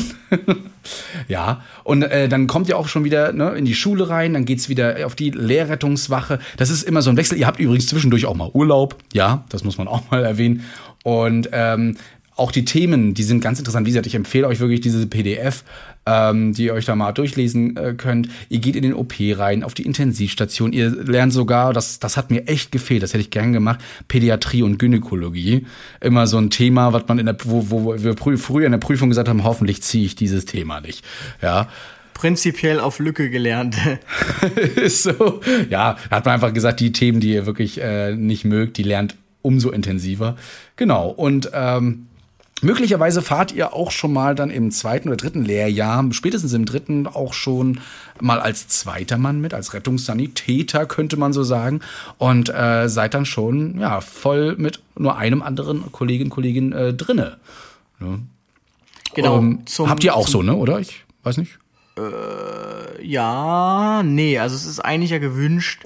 Ich sag das halt aus meiner Sicht immer ganz ehrlich. Ähm, das sind drei Jahre des Lebens der wird den Rest seines Lebens genug fahren, der Auszubildende, mm. als Notfalltäter. Ähm, das heißt, er kann ja auch drei Jahre, ich weiß, es ist frustrierend, aber ich musste da auch durch. Natürlich jetzt keine drei Jahre, aber ich musste da auch durch. Ähm, ruhig auch mal hinten sitzen und sich, wie gesagt, darauf fokussieren, ähm, diesen, den, wirklich sich nur um den Patienten zu kümmern. Denn, das darf man nicht vergessen, sobald er diese Funktion als Zweiter wahrnimmt, ähm, wird das vielleicht so ein bisschen vernachlässigt. Dann gerät er auch ein bisschen vielleicht so aus dem Fokus der Besatzung und so, weil er ein vollwertiges Teammitglied ist. Deshalb bin ich da eigentlich kein Fan von äh, zu sagen, dass man da als Zweiter mhm. fährt. Ich weiß, Personalsituation sagt da meist was anderes. Ähm, zum Thema noch, wo man dann mitfahren wird letztlich, also natürlich immer auf einem Rettungswagen, je nachdem, ob die Hilfsorganisation, die ihr euch ausgesucht habt, oder Feuerwehr oder sonst was groß genug ist, auch mal auf dem Notarzteinsatzfahrzeug, bei uns zum Beispiel, ab Lehrjahr keine Ahnung was. Ähm, und was man euch eben so zutraut, Hubschrauber eher nicht. Ähm, ich weiß ja, nicht, wie das bei euch ist. Ja, komme ich nachher noch zu. Wollte ich ah, nachher ja, noch erzählen. Der Christian Dreter, der dreht ja, euch da was Spezielles. Das ist übrigens ähm, noch mal ganz kurz eingeschoben auch etwas, was man bei der Bewerbung beachten muss, dass man sich ähm, über den Arbeitgeber informiert, auch hinsichtlich, ähm, was, was bietet der mir für Möglichkeiten. Ist das jetzt eine Landrettungswache mit einem Rettungswagen, ähm, der drei Einsätze im Schnitt fährt? Da muss man sich fragen, möchte ich das als junger ähm, Adonis, als junger, aufstrebender äh, Notfallsanitäter, Auszubildender oder ist es da nicht vielleicht dann eher sinnvoll, irgendwo hinzugehen, wo man viel erlebt, wo ein hoher Anteil Notfallpatienten ist, wo man auch sehr viele Freigaben hat, das heißt, die Besatzungen sehr selbstständig arbeiten, sodass man sehr früh mit vielen Kompetenzen in Berührung kommt und eben Kompetenzerhalt, Kompetenzerhalt, Kompetenzausweitung hat und entsprechend da hochqualifiziert rausgeht. Ähm, mhm. Da muss man jetzt als Beispiel mal die klassische Großstadtrettung nehmen. Ähm, wenn halt keine Freigabe, wenn keine Medikamente, jetzt extrem Beispiel, keine Medikamente auf dem Rettungswagen sind, dann kann ich auch keine geben alleine. Das heißt, ähm, die Auswahl an Patienten, die ich jetzt wirklich alleine komplett abarbeiten kann ähm, und gleichzeitig noch Kompetenz erhalten kann, ist halt sehr gering. Ähm, ohne dass er direkt Notarzt ist, vor Ort ist, der dann alle Entscheidungen trifft und man selbst muss gar nicht mehr nachdenken. Deshalb, das sind alles Dinge, die sollte man aus meiner Sicht beim Ausbildungsbeginn auf jeden Fall berücksichtigen. Und da gibt's leider jetzt keinen, ähm, keinen Musterplan. Da muss man sich einfach schlau machen, vielleicht auch mal mit Leuten sprechen, Connections herstellen. Genau. Ja, ähm, es sei auch gesagt, ähm, wie damals schon bei Star Wars aus, große Macht folgt große Verantwortung. Ja, also wenn man eine Freigabe schon hat und nach Notfallsanitätergesetz, so wie Tanja Melzer uns das ja schon beiden äh, immer schön beigebracht hat, äh, dann eine Sache beherrscht. Ne? Ähm, dass man das dann auch wirklich, ja, wirklich beherrscht und ähm, sich immer dem bewusst ist, ja, Freigabe schön und gut und dann könnt ihr Medikamente geben und dann könnt ihr mal ne, eine Punktion irgendwo machen, aber ihr müsst auch äh, damit rechnen, wenn das mal schief läuft. Ne? Also ihr seid als Notfallsanitäter eben erstmal Chef und Verantwortlicher auf dem Auto, ja, bis der Notarzt eintrifft oder bis ihr in einem anderen Fall, wenn der Notarzt nicht verfügbar ist, dann in der Klinik seid. Und dann müsst ihr wirklich äh, auf alles gefeit sein. Ein Job mit Verantwortung und äh, eben, wie gesagt, nicht nur mit Sensationen, wie manche das gerne hätten. Ne? Ah, Blaulicht fahren und hier Menschen aus ähm, großen Situationen retten. Nee, nee, ihr habt auch echt eine Verantwortung dafür. Ne? Auch für die Leute selbst teilweise, ne? wenn die zum Beispiel zur Gefahr werden. Also das äh, alles gehört zur Notfallsanität. Äh, und ähm, ja, ich muss gerade mal auf unseren, unseren Plan so gucken. Ne? Ihr habt dann die Prüfung nachher dann gemacht. Das ist auch wirklich ein komplexes Ding. Ne? Prüfung, Notfallsanitäter kann man, soweit weiß ich's, auch nur zweimal machen. Danach ist Schluss. Danach ja. müsste man nochmal von vorne anfangen. Ja. Ne? Also ähm, strengt euch wirklich an. Ähm, ihr habt äh, jedem Bundesland oder in mehreren Bundesländern zusammen immer die sogenannten SAAs die Standard, oh Gott, wie heißt das? Oder SOPs, in manchen nennen sie SAA, SOP. Standard Operating, Standard Operation Procedures, Procedures, genau. Standardarbeitsanweisungen. Ach, ach, das SAA ist deutsch, das ist wie DNS und DNA. Okay, gut, ja. Ähm, ja, man muss einfach nur mal dran. Ich kenne nur Standard äh, Operation Procedures. Ähm, ich äh, möchte sagen, so Mecklenburg-Vorpommern, bei uns sind das, glaube ich, so roundabout 144 Seiten mit Anweisungen, äh, mit äh, Algorithmen, also wie man immer welches ähm, Krankheitsbild abarbeitet, wie man Medikamente, was man da beherrschen muss und auch ähm, andere Sachen, wie zum Beispiel MANF also Massenanfall von Verletzten. Das alles ist, äh, darauf kann man überall googeln und sich runterladen und da schon mal reinschnuppern, wie das ist. Aber die müssen auf jeden Fall beherrscht werden. Ihr müsst also auch mal auf die Schnelle berechnen können ähm, und wissen vor allen Dingen, was ein Notfallmedikament ähm, in den Patienten, der 80 Kilo oder 85 Kilo ist, äh, pro Kilogramm Körpergewicht reingespritzt werden kann, gehört alles dazu. Also Leute, ist äh, nicht, nicht einfach mal so Zuckerschlecken, so eine Ausbildung. Deswegen seid euch dem immer bewusst, wenn ihr euch dafür wirklich entscheiden wollt. Gott, das, Genau. das klingt so, als ob wir das schlecht reden wollen, aber es ist einfach ein verantwortungsvoller Beruf und es ist eine echt anspruchsvolle Ausbildung, wo man jetzt nicht mal so auf salopp gesagt rumpimmeln kann. Ne? Genau. Das spätestens, wenn es um Medikamente geht, äh, da ist halt wirklich nicht rumpimmeln. Da muss man dann echt was drauf haben. Und das wird aber auch alles beigebracht. Also wenn ich da irgendwie höre, wie die, die Notfallsanitäter äh, Auszubildenden bei uns im ersten, zweiten Lehrjahr reden über, ähm, das wirkt doch an dem und dem Rezeptor ganz genau und ist ja das und das pharmazeutisch, einem das aufdröseln, äh, muss ich sagen, hm, Respekt so. Ähm, aber genauso muss es sein. Und ganz wichtig natürlich aber auch die Motivation, das regelmäßig zu erhalten, das Wissen, indem man eben auch nach der Ausbildung noch ähm, sich das ab und zu nochmal reinliest. So habe ich das auch immer gemacht, mache ich das auch immer noch. Wenn mich irgendwelche Sachen interessieren, dann lese ich mich da nochmal rein. Dann habe ich es halt gespeichert auf der Festplatte. Ja, ich habe zum Beispiel dafür immer, und das finde ich immer ganz toll, um auch aktuell zu sein, äh, die, das Rettungsdienstmagazin, das kriegt man jeden Monat, äh, interessiert sich immer, äh, oder die, die machen wirklich viele coole Artikel, beschäftigen sich mit Studien, beschäftigen sich mit all dem, ähm, wenn es um Rettungsdienst geht und äh, testen auch mal gewisse Produkte beispielsweise und sagen, wie das äh, ist.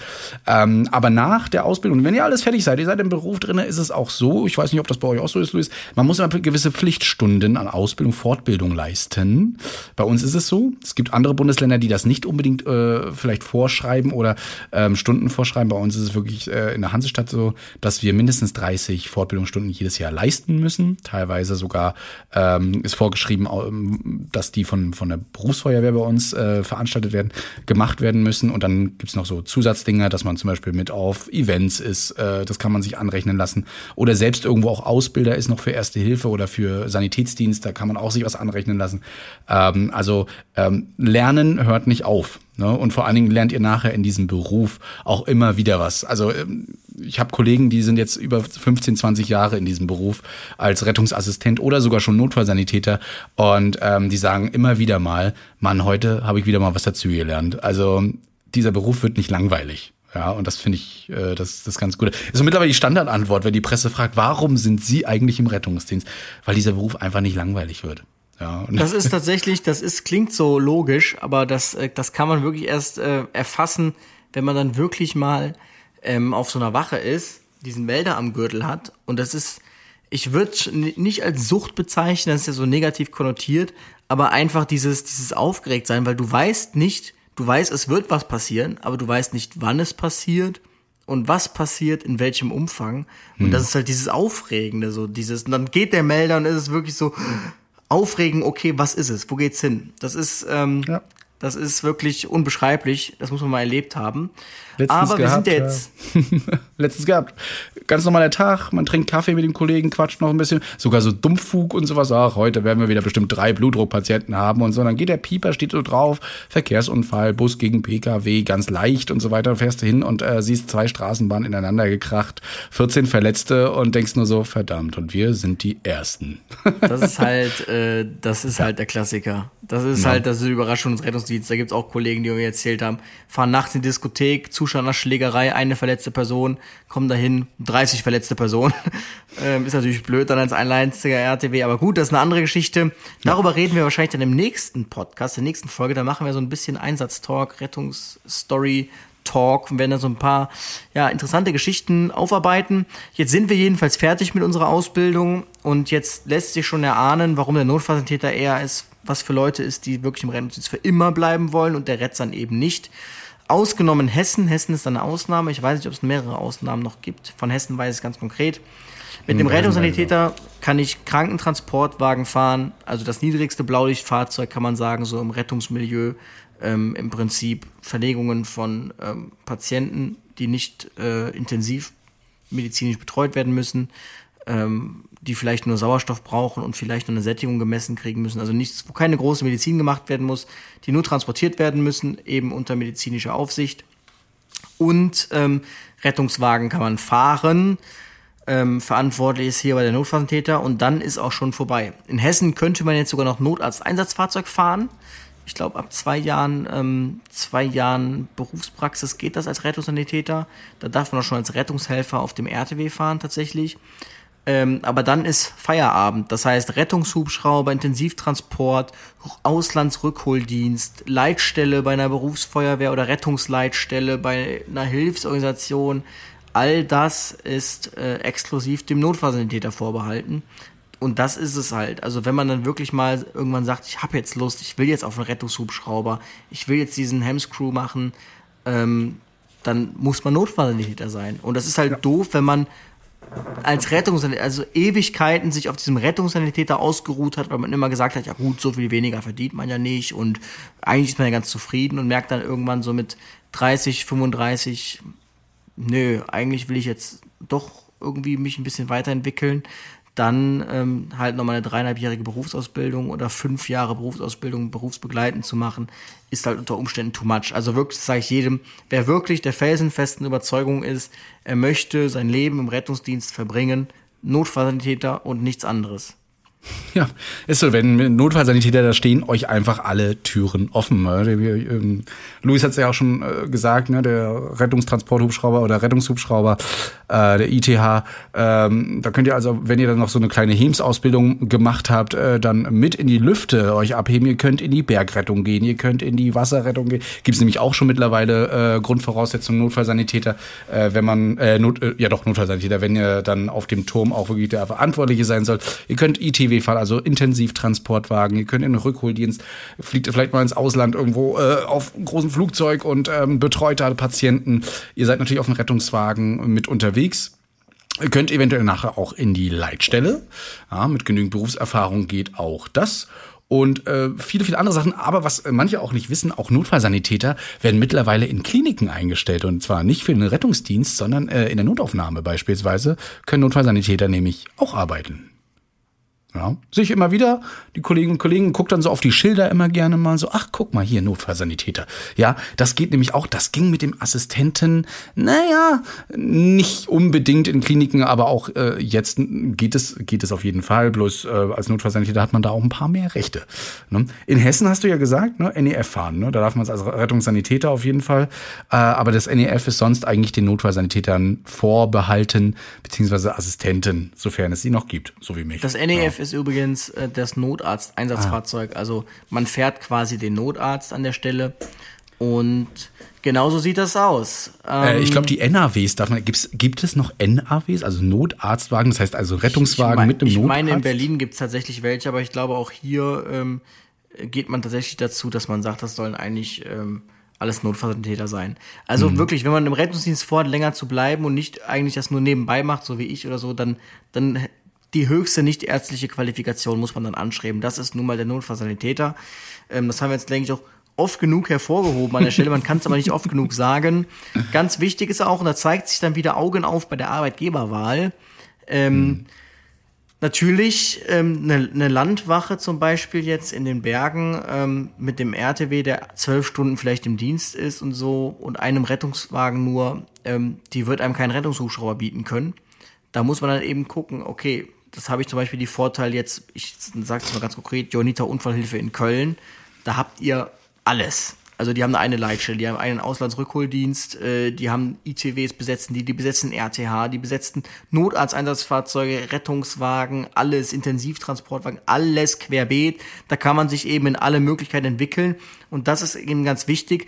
Man kann dann eben auch so Stufen aufbauen für sich. Und dann sagt man, okay, ich bin jetzt ganz frisch, dann fange ich erstmal dem Rettungswagen an, dann möchte ich irgendwann mal NEF, also Notarzteinsatzfahrzeug fahren, dann möchte ich auf einen Hubschrauber, dann möchte ich Intensivmedizin machen, dann will ich in den Rückholdienst. Das kann man so durcheskalieren. Auf einer Landwache mit einem Rettungswagen gibt es diese Stufen nicht. Dort ist man dann Notfazilitäter und dann kommt erstmal lange nichts. Und darüber, finde ich, muss man sich auch im Klaren sein, dass ähm, das jetzt kein unglaublich, eine unglaublich breite ähm, Pyramide ist, wo es ganz viele Ebenen gibt, wo man sagt, okay, da kann man sich immer wieder weiterentwickeln, weiterentwickeln wie bei der Feuerwehr, wo man dann, ich glaube, erst Brandmeister, Unterbrandmeister, Oberbrandmeister, Hauptbrandmeister, das ist im Rettungsdienst nicht. Man ist Notfallsanitäter und dann ist fertig aus. Und da kommen auch keine großen Gehaltssprünge mehr.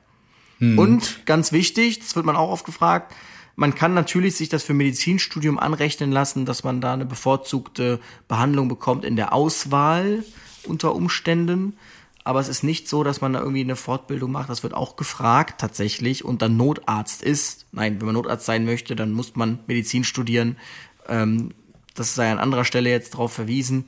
Ähm, das geht nicht. Punkt. Ja. Das Einzige, was als Notfallsanitäter noch geht, ist der Praxisanleiter. Das heißt, dass man ausbilden kann. Desinfektor und solche Geschichten organisatorischer Rettungsdienst, aber es geht auch als Rettungssanitäter.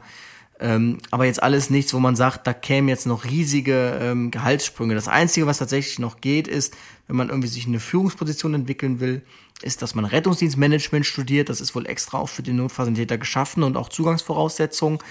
Ähm, aber auch da muss ich sagen, also die Wachleiter, die ich jetzt so kennengelernt habe, das, die sind eigentlich alle so hochgezogen, die waren irgendwie schon ihr ganzes Leben bei der Organisation und sind dann da irgendwie reingekommen. Ist jetzt nicht so, dass die jetzt unbedingt studiert hatten. Ähm, ist jetzt auch kein Muss. Aber da gibt's eben nicht so viele Stellen. Also ähm, das muss einem auch im Klaren sein. Da gibt's jetzt nicht ähm, 50 verschiedene Chefs, wo man dann sagt, okay, der ist auch bald weg, dann kann ich da rein mich entwickeln. Das ist leider nicht so. Ja. Ähm, ich kenne tatsächlich einen Fall, äh, das war noch ganz witzig, der, von einem Kollegen, ich kann es gar nicht mehr ganz wiedergeben, wie er es gemacht hat, aber der, es gab so, so ein Ding zwischen, da ist er irgendwie zwischen die Schweiz und äh, Deutschland gereist und hat dadurch dann irgendwann seinen Notfallsanitäter bekommen, weil die Ausbildung in der Schweiz anders ist als in, in Deutschland. Ähm, ist aber jetzt auch kein, kein Paradebeispiel, dass man das machen kann. Also versucht bitte nicht mit, mit irgendwelchen lustigen Tricks da Notfallsanitäter zu werden, ähm, sondern äh, macht das schon auf dem ordentlichen Weg, weil wir finden das gut, wenn Leute auf dem RTW sitzen, dass die auch wirklich Ahnung davon haben. Und ähm, auch international habt ihr mit dem Notfallsanitäter weitaus mehr Möglichkeiten. So ein Rettungssanitäter ist, das muss man jetzt leider so sagen, international gesehen nischt. Ne? Der ist halt, das muss euch im Klaren sein, den Rettungssanitäter gibt es auch wirklich nur in dieser Kürze, weil es eben damals den Zivildienst gab. Man musste ja eine Alternative anbieten, eben zum Wehrdienst. Und dann ein Jahr, man muss jetzt, hat jetzt die Herausforderung, in einem Jahr jetzt jemanden zu qualifizieren, dass er dann auch nicht das ganze Jahr mit Ausbildung nur beschäftigt ist, sondern auch noch was leisten kann. Also hat man halt diesen Rettungssanitäter geschaffen, deshalb würde er sich auch nie wegrevidieren, solange es irgendwie ähm, Bundesfreiwilligendienste gibt oder freiwillige soziale Jahre gibt. Eigentlich ist er nur für genau solche Geschichten, dass man ein Jahr im Rettungsdienst ist und dann dort eben schnell, schnell qualifiziert ist, damit man schnell arbeiten, Arbeit leisten kann und gut ist. Also der ist nicht fürs Leben ausgelegt. Dafür gibt es ganz klar eben diesen Notfallsanitäter. Ähm, was aber durchaus sinnvoll ist, das machen auch ganz, ganz viele, dass sie erst einen FSJ machen, gucken sich das an, ganz entspannt, ist Rettungsdienst was für mich oder eben doch nicht und machen dann die Ausbildung zum Notfallsanitäter. Und da muss man noch kein großes Bewerbungsverfahren jetzt mehr ganz groß durchlaufen, sondern ja. der Arbeitgeber kennt einen und äh, der will einen ja dann meistens auch, weil das ist natürlich, die eigenen Leute sind einem ja immer lieber ähm, an der Stelle. Und worauf wir dann jetzt, bevor wir wieder, nein, der Christian meldet ja, sich. Ich wollte noch was sagen. Ja. Äh, du hast ja gesagt, die Entwicklungsmöglichkeiten sind ja limitiert. Ne? Also man kann noch Wachleiter werden und äh, ähm, noch ein paar Führungspositionen einnehmen. Äh, nebenbei könnt ihr euch natürlich auch noch weiter qualifizieren zu ähm, Medizinproduktebeauftragten, äh, vielleicht auch im Qualitätsmanagement, so den einen oder anderen Taler mit dazu in Verantwortung zu haben, aber es ist halt limitiert. Ähm, jetzt habe ich den Faden verloren, was ich auch noch dazu sagen wollte, ist aber egal, aber bezüglich des Paramedics, das ist halt international, der, der Notfallsanitäter ist für euch erst die Öffnungstür, wenn ihr auch international irgendwie mal woanders hinziehen wollt. Und ähm, da gibt es tatsächlich dann nur diese Ausbildung Paramedic. Da müsst ihr trotz Notfallsanitäter tatsächlich noch eine extra Prüfung machen. Ähm, aber auch nur mit dem Notfallsanitäter geht. Das heißt, ihr könnt nicht vom Rettungssanitäter, ähm, da gibt's nur diesen IMTB und 1-Status, aber der bringt euch leider auch im Rettungsdienst, zum Beispiel in London, nicht viel weiter. Da muss man schon so Notfallsanitäter sein und diesen P-Status haben und den bekommt man eben nur als Notsan. Wir wollen das Thema sogar ansprechen und zwar Geld. Haben wir ja kurz mal schon irgendwo immer mal angezeigt. Ähm, aber wie sieht's denn mit dem Gehalt aus? Und ähm, da können wir tatsächlich offen drüber reden, denn das ist auch alles öffentlich ausgeschrieben und ich habe mir tatsächlich mal so äh, ein paar Tabellen rausgeholt. Es gibt natürlich so die TVED-Tabelle ne, für den öffentlichen Dienst. Da kann man schon ganz genau erfahren, ähm, was man nachher so in den Landkreisen, in den Städten und äh, so weiter im jeweiligen Bundesland dann verdient. Wir haben uns das mal von den Johannitern rausgeholt. Ne? Äh, ich gucke jetzt mal so in die Tabelle. Ähm, für die Notfallsanitäter oder gehen wir auf die Rettungssanitäter erst ein? Was sagst du? Für mich ist es tatsächlich ähm, wurscht. Also Rettungssanitäter kann ich ganz kurz sagen, also ja. im FSJ bekommt man eine Aufwandsentschädigung, es ist ja freiwillig. Das sind so roundabout ähm, 450 Euro im Monat. Ist ein gutes Gehalt, wenn man noch zu Hause wohnt und noch nie Geld verdient hat. Ähm, genau. Wenn man dann Vollzeit arbeitet, kann ich tatsächlich offen gestanden nichts. Ich meine, bei mir waren es so um die 1,8 brutto. Passt das mhm. noch? 2,2, ja. 1,8 irgendwie so? Ja, genau. Wenn ich jetzt mal so reingucke bei uns, äh, den Johannitern, ist es ja nach AVJ so, dass du in Stufe 1 2021 jetzt äh, so um die 2600 Euro brutto bekommst an Grundgehalt. Dazu kommen dann noch so Zusätze, Nachtdienst, äh, ja doch Nachtdienst, äh, Wochenendarbeit, ne, Sonntagsarbeit, Feiertagsarbeit und noch etliche andere Zuschläge, äh, die man da so bekommt. Darauf kann man sich schon mal einstellen. 2,6 brutto, da muss man noch ganz viel abziehen von. Ne? Aber dann kommst du ja so auf 1,7, 1,8 netto, ne, was du dann so richtig aufs Konto genau, bekommst. Genau, das war die Zahl, ja.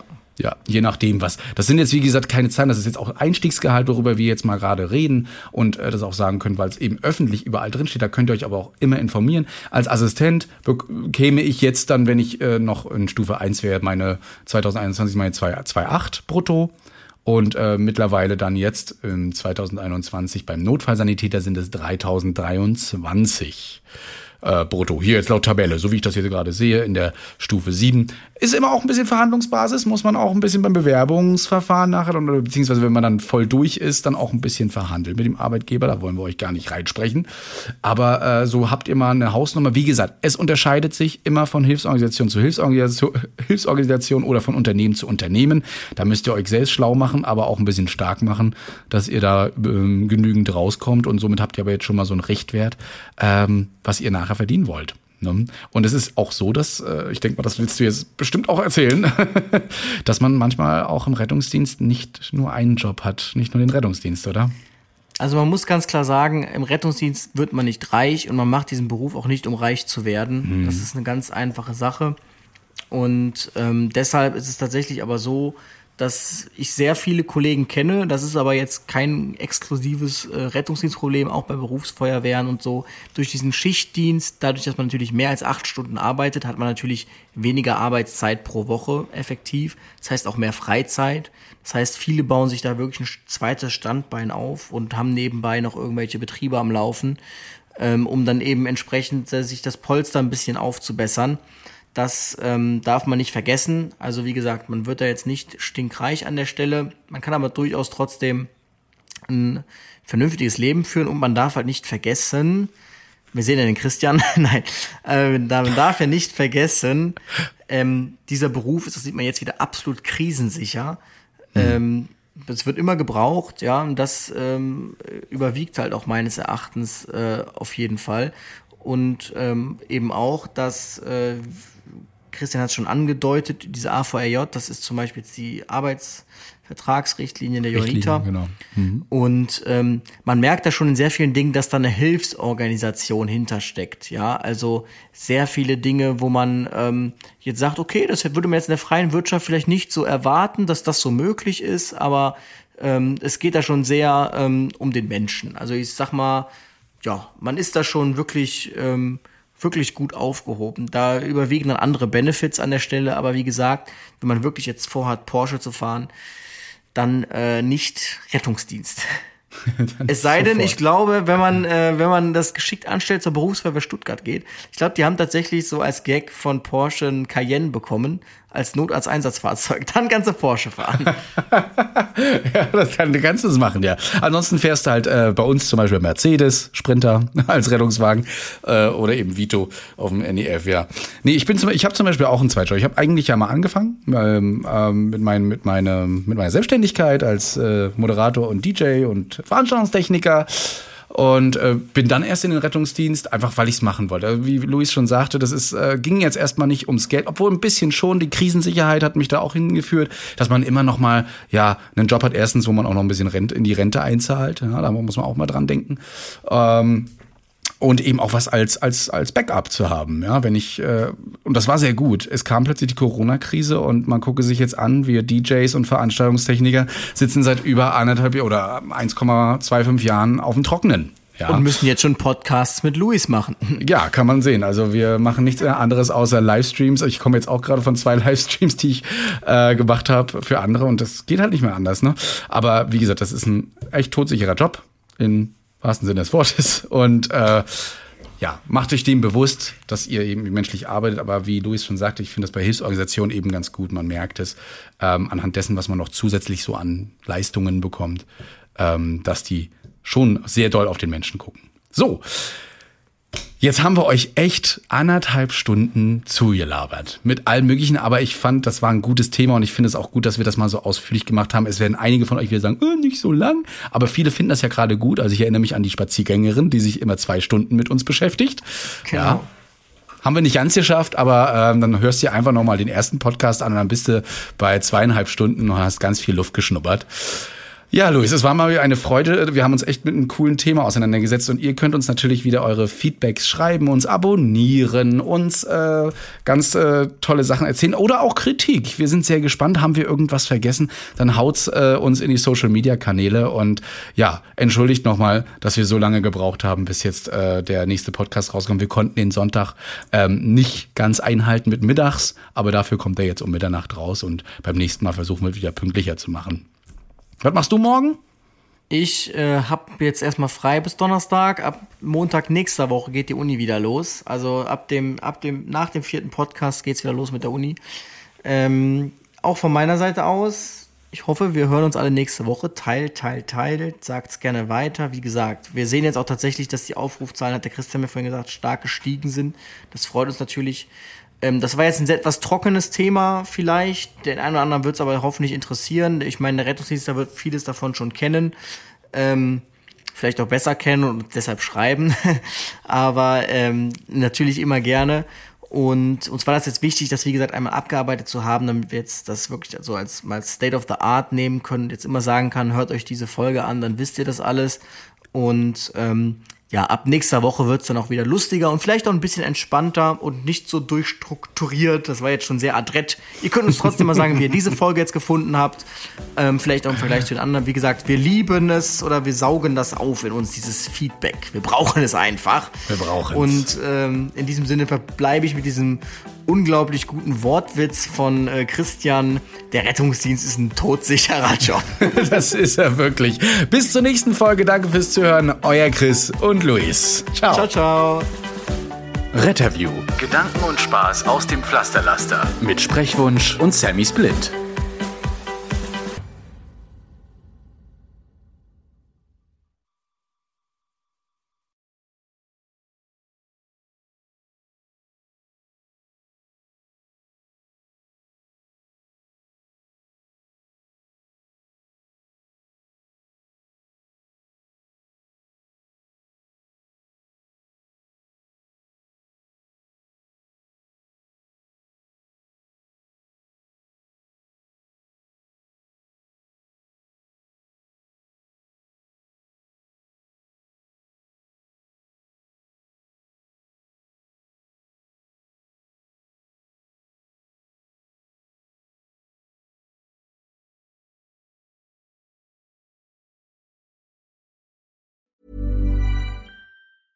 Mom deserves the best, and there's no better place to shop for Mother's Day than Whole Foods Market. They're your destination for unbeatable savings, from premium gifts to show-stopping flowers and irresistible desserts. Start by saving 33% with Prime on all body care and candles. Then get a 15-stem bunch of tulips for just $9.99 each with Prime. Round out Mom's menu with festive rosé, irresistible berry chantilly cake, and more special treats. Come celebrate Mother's Day at Whole Foods Market.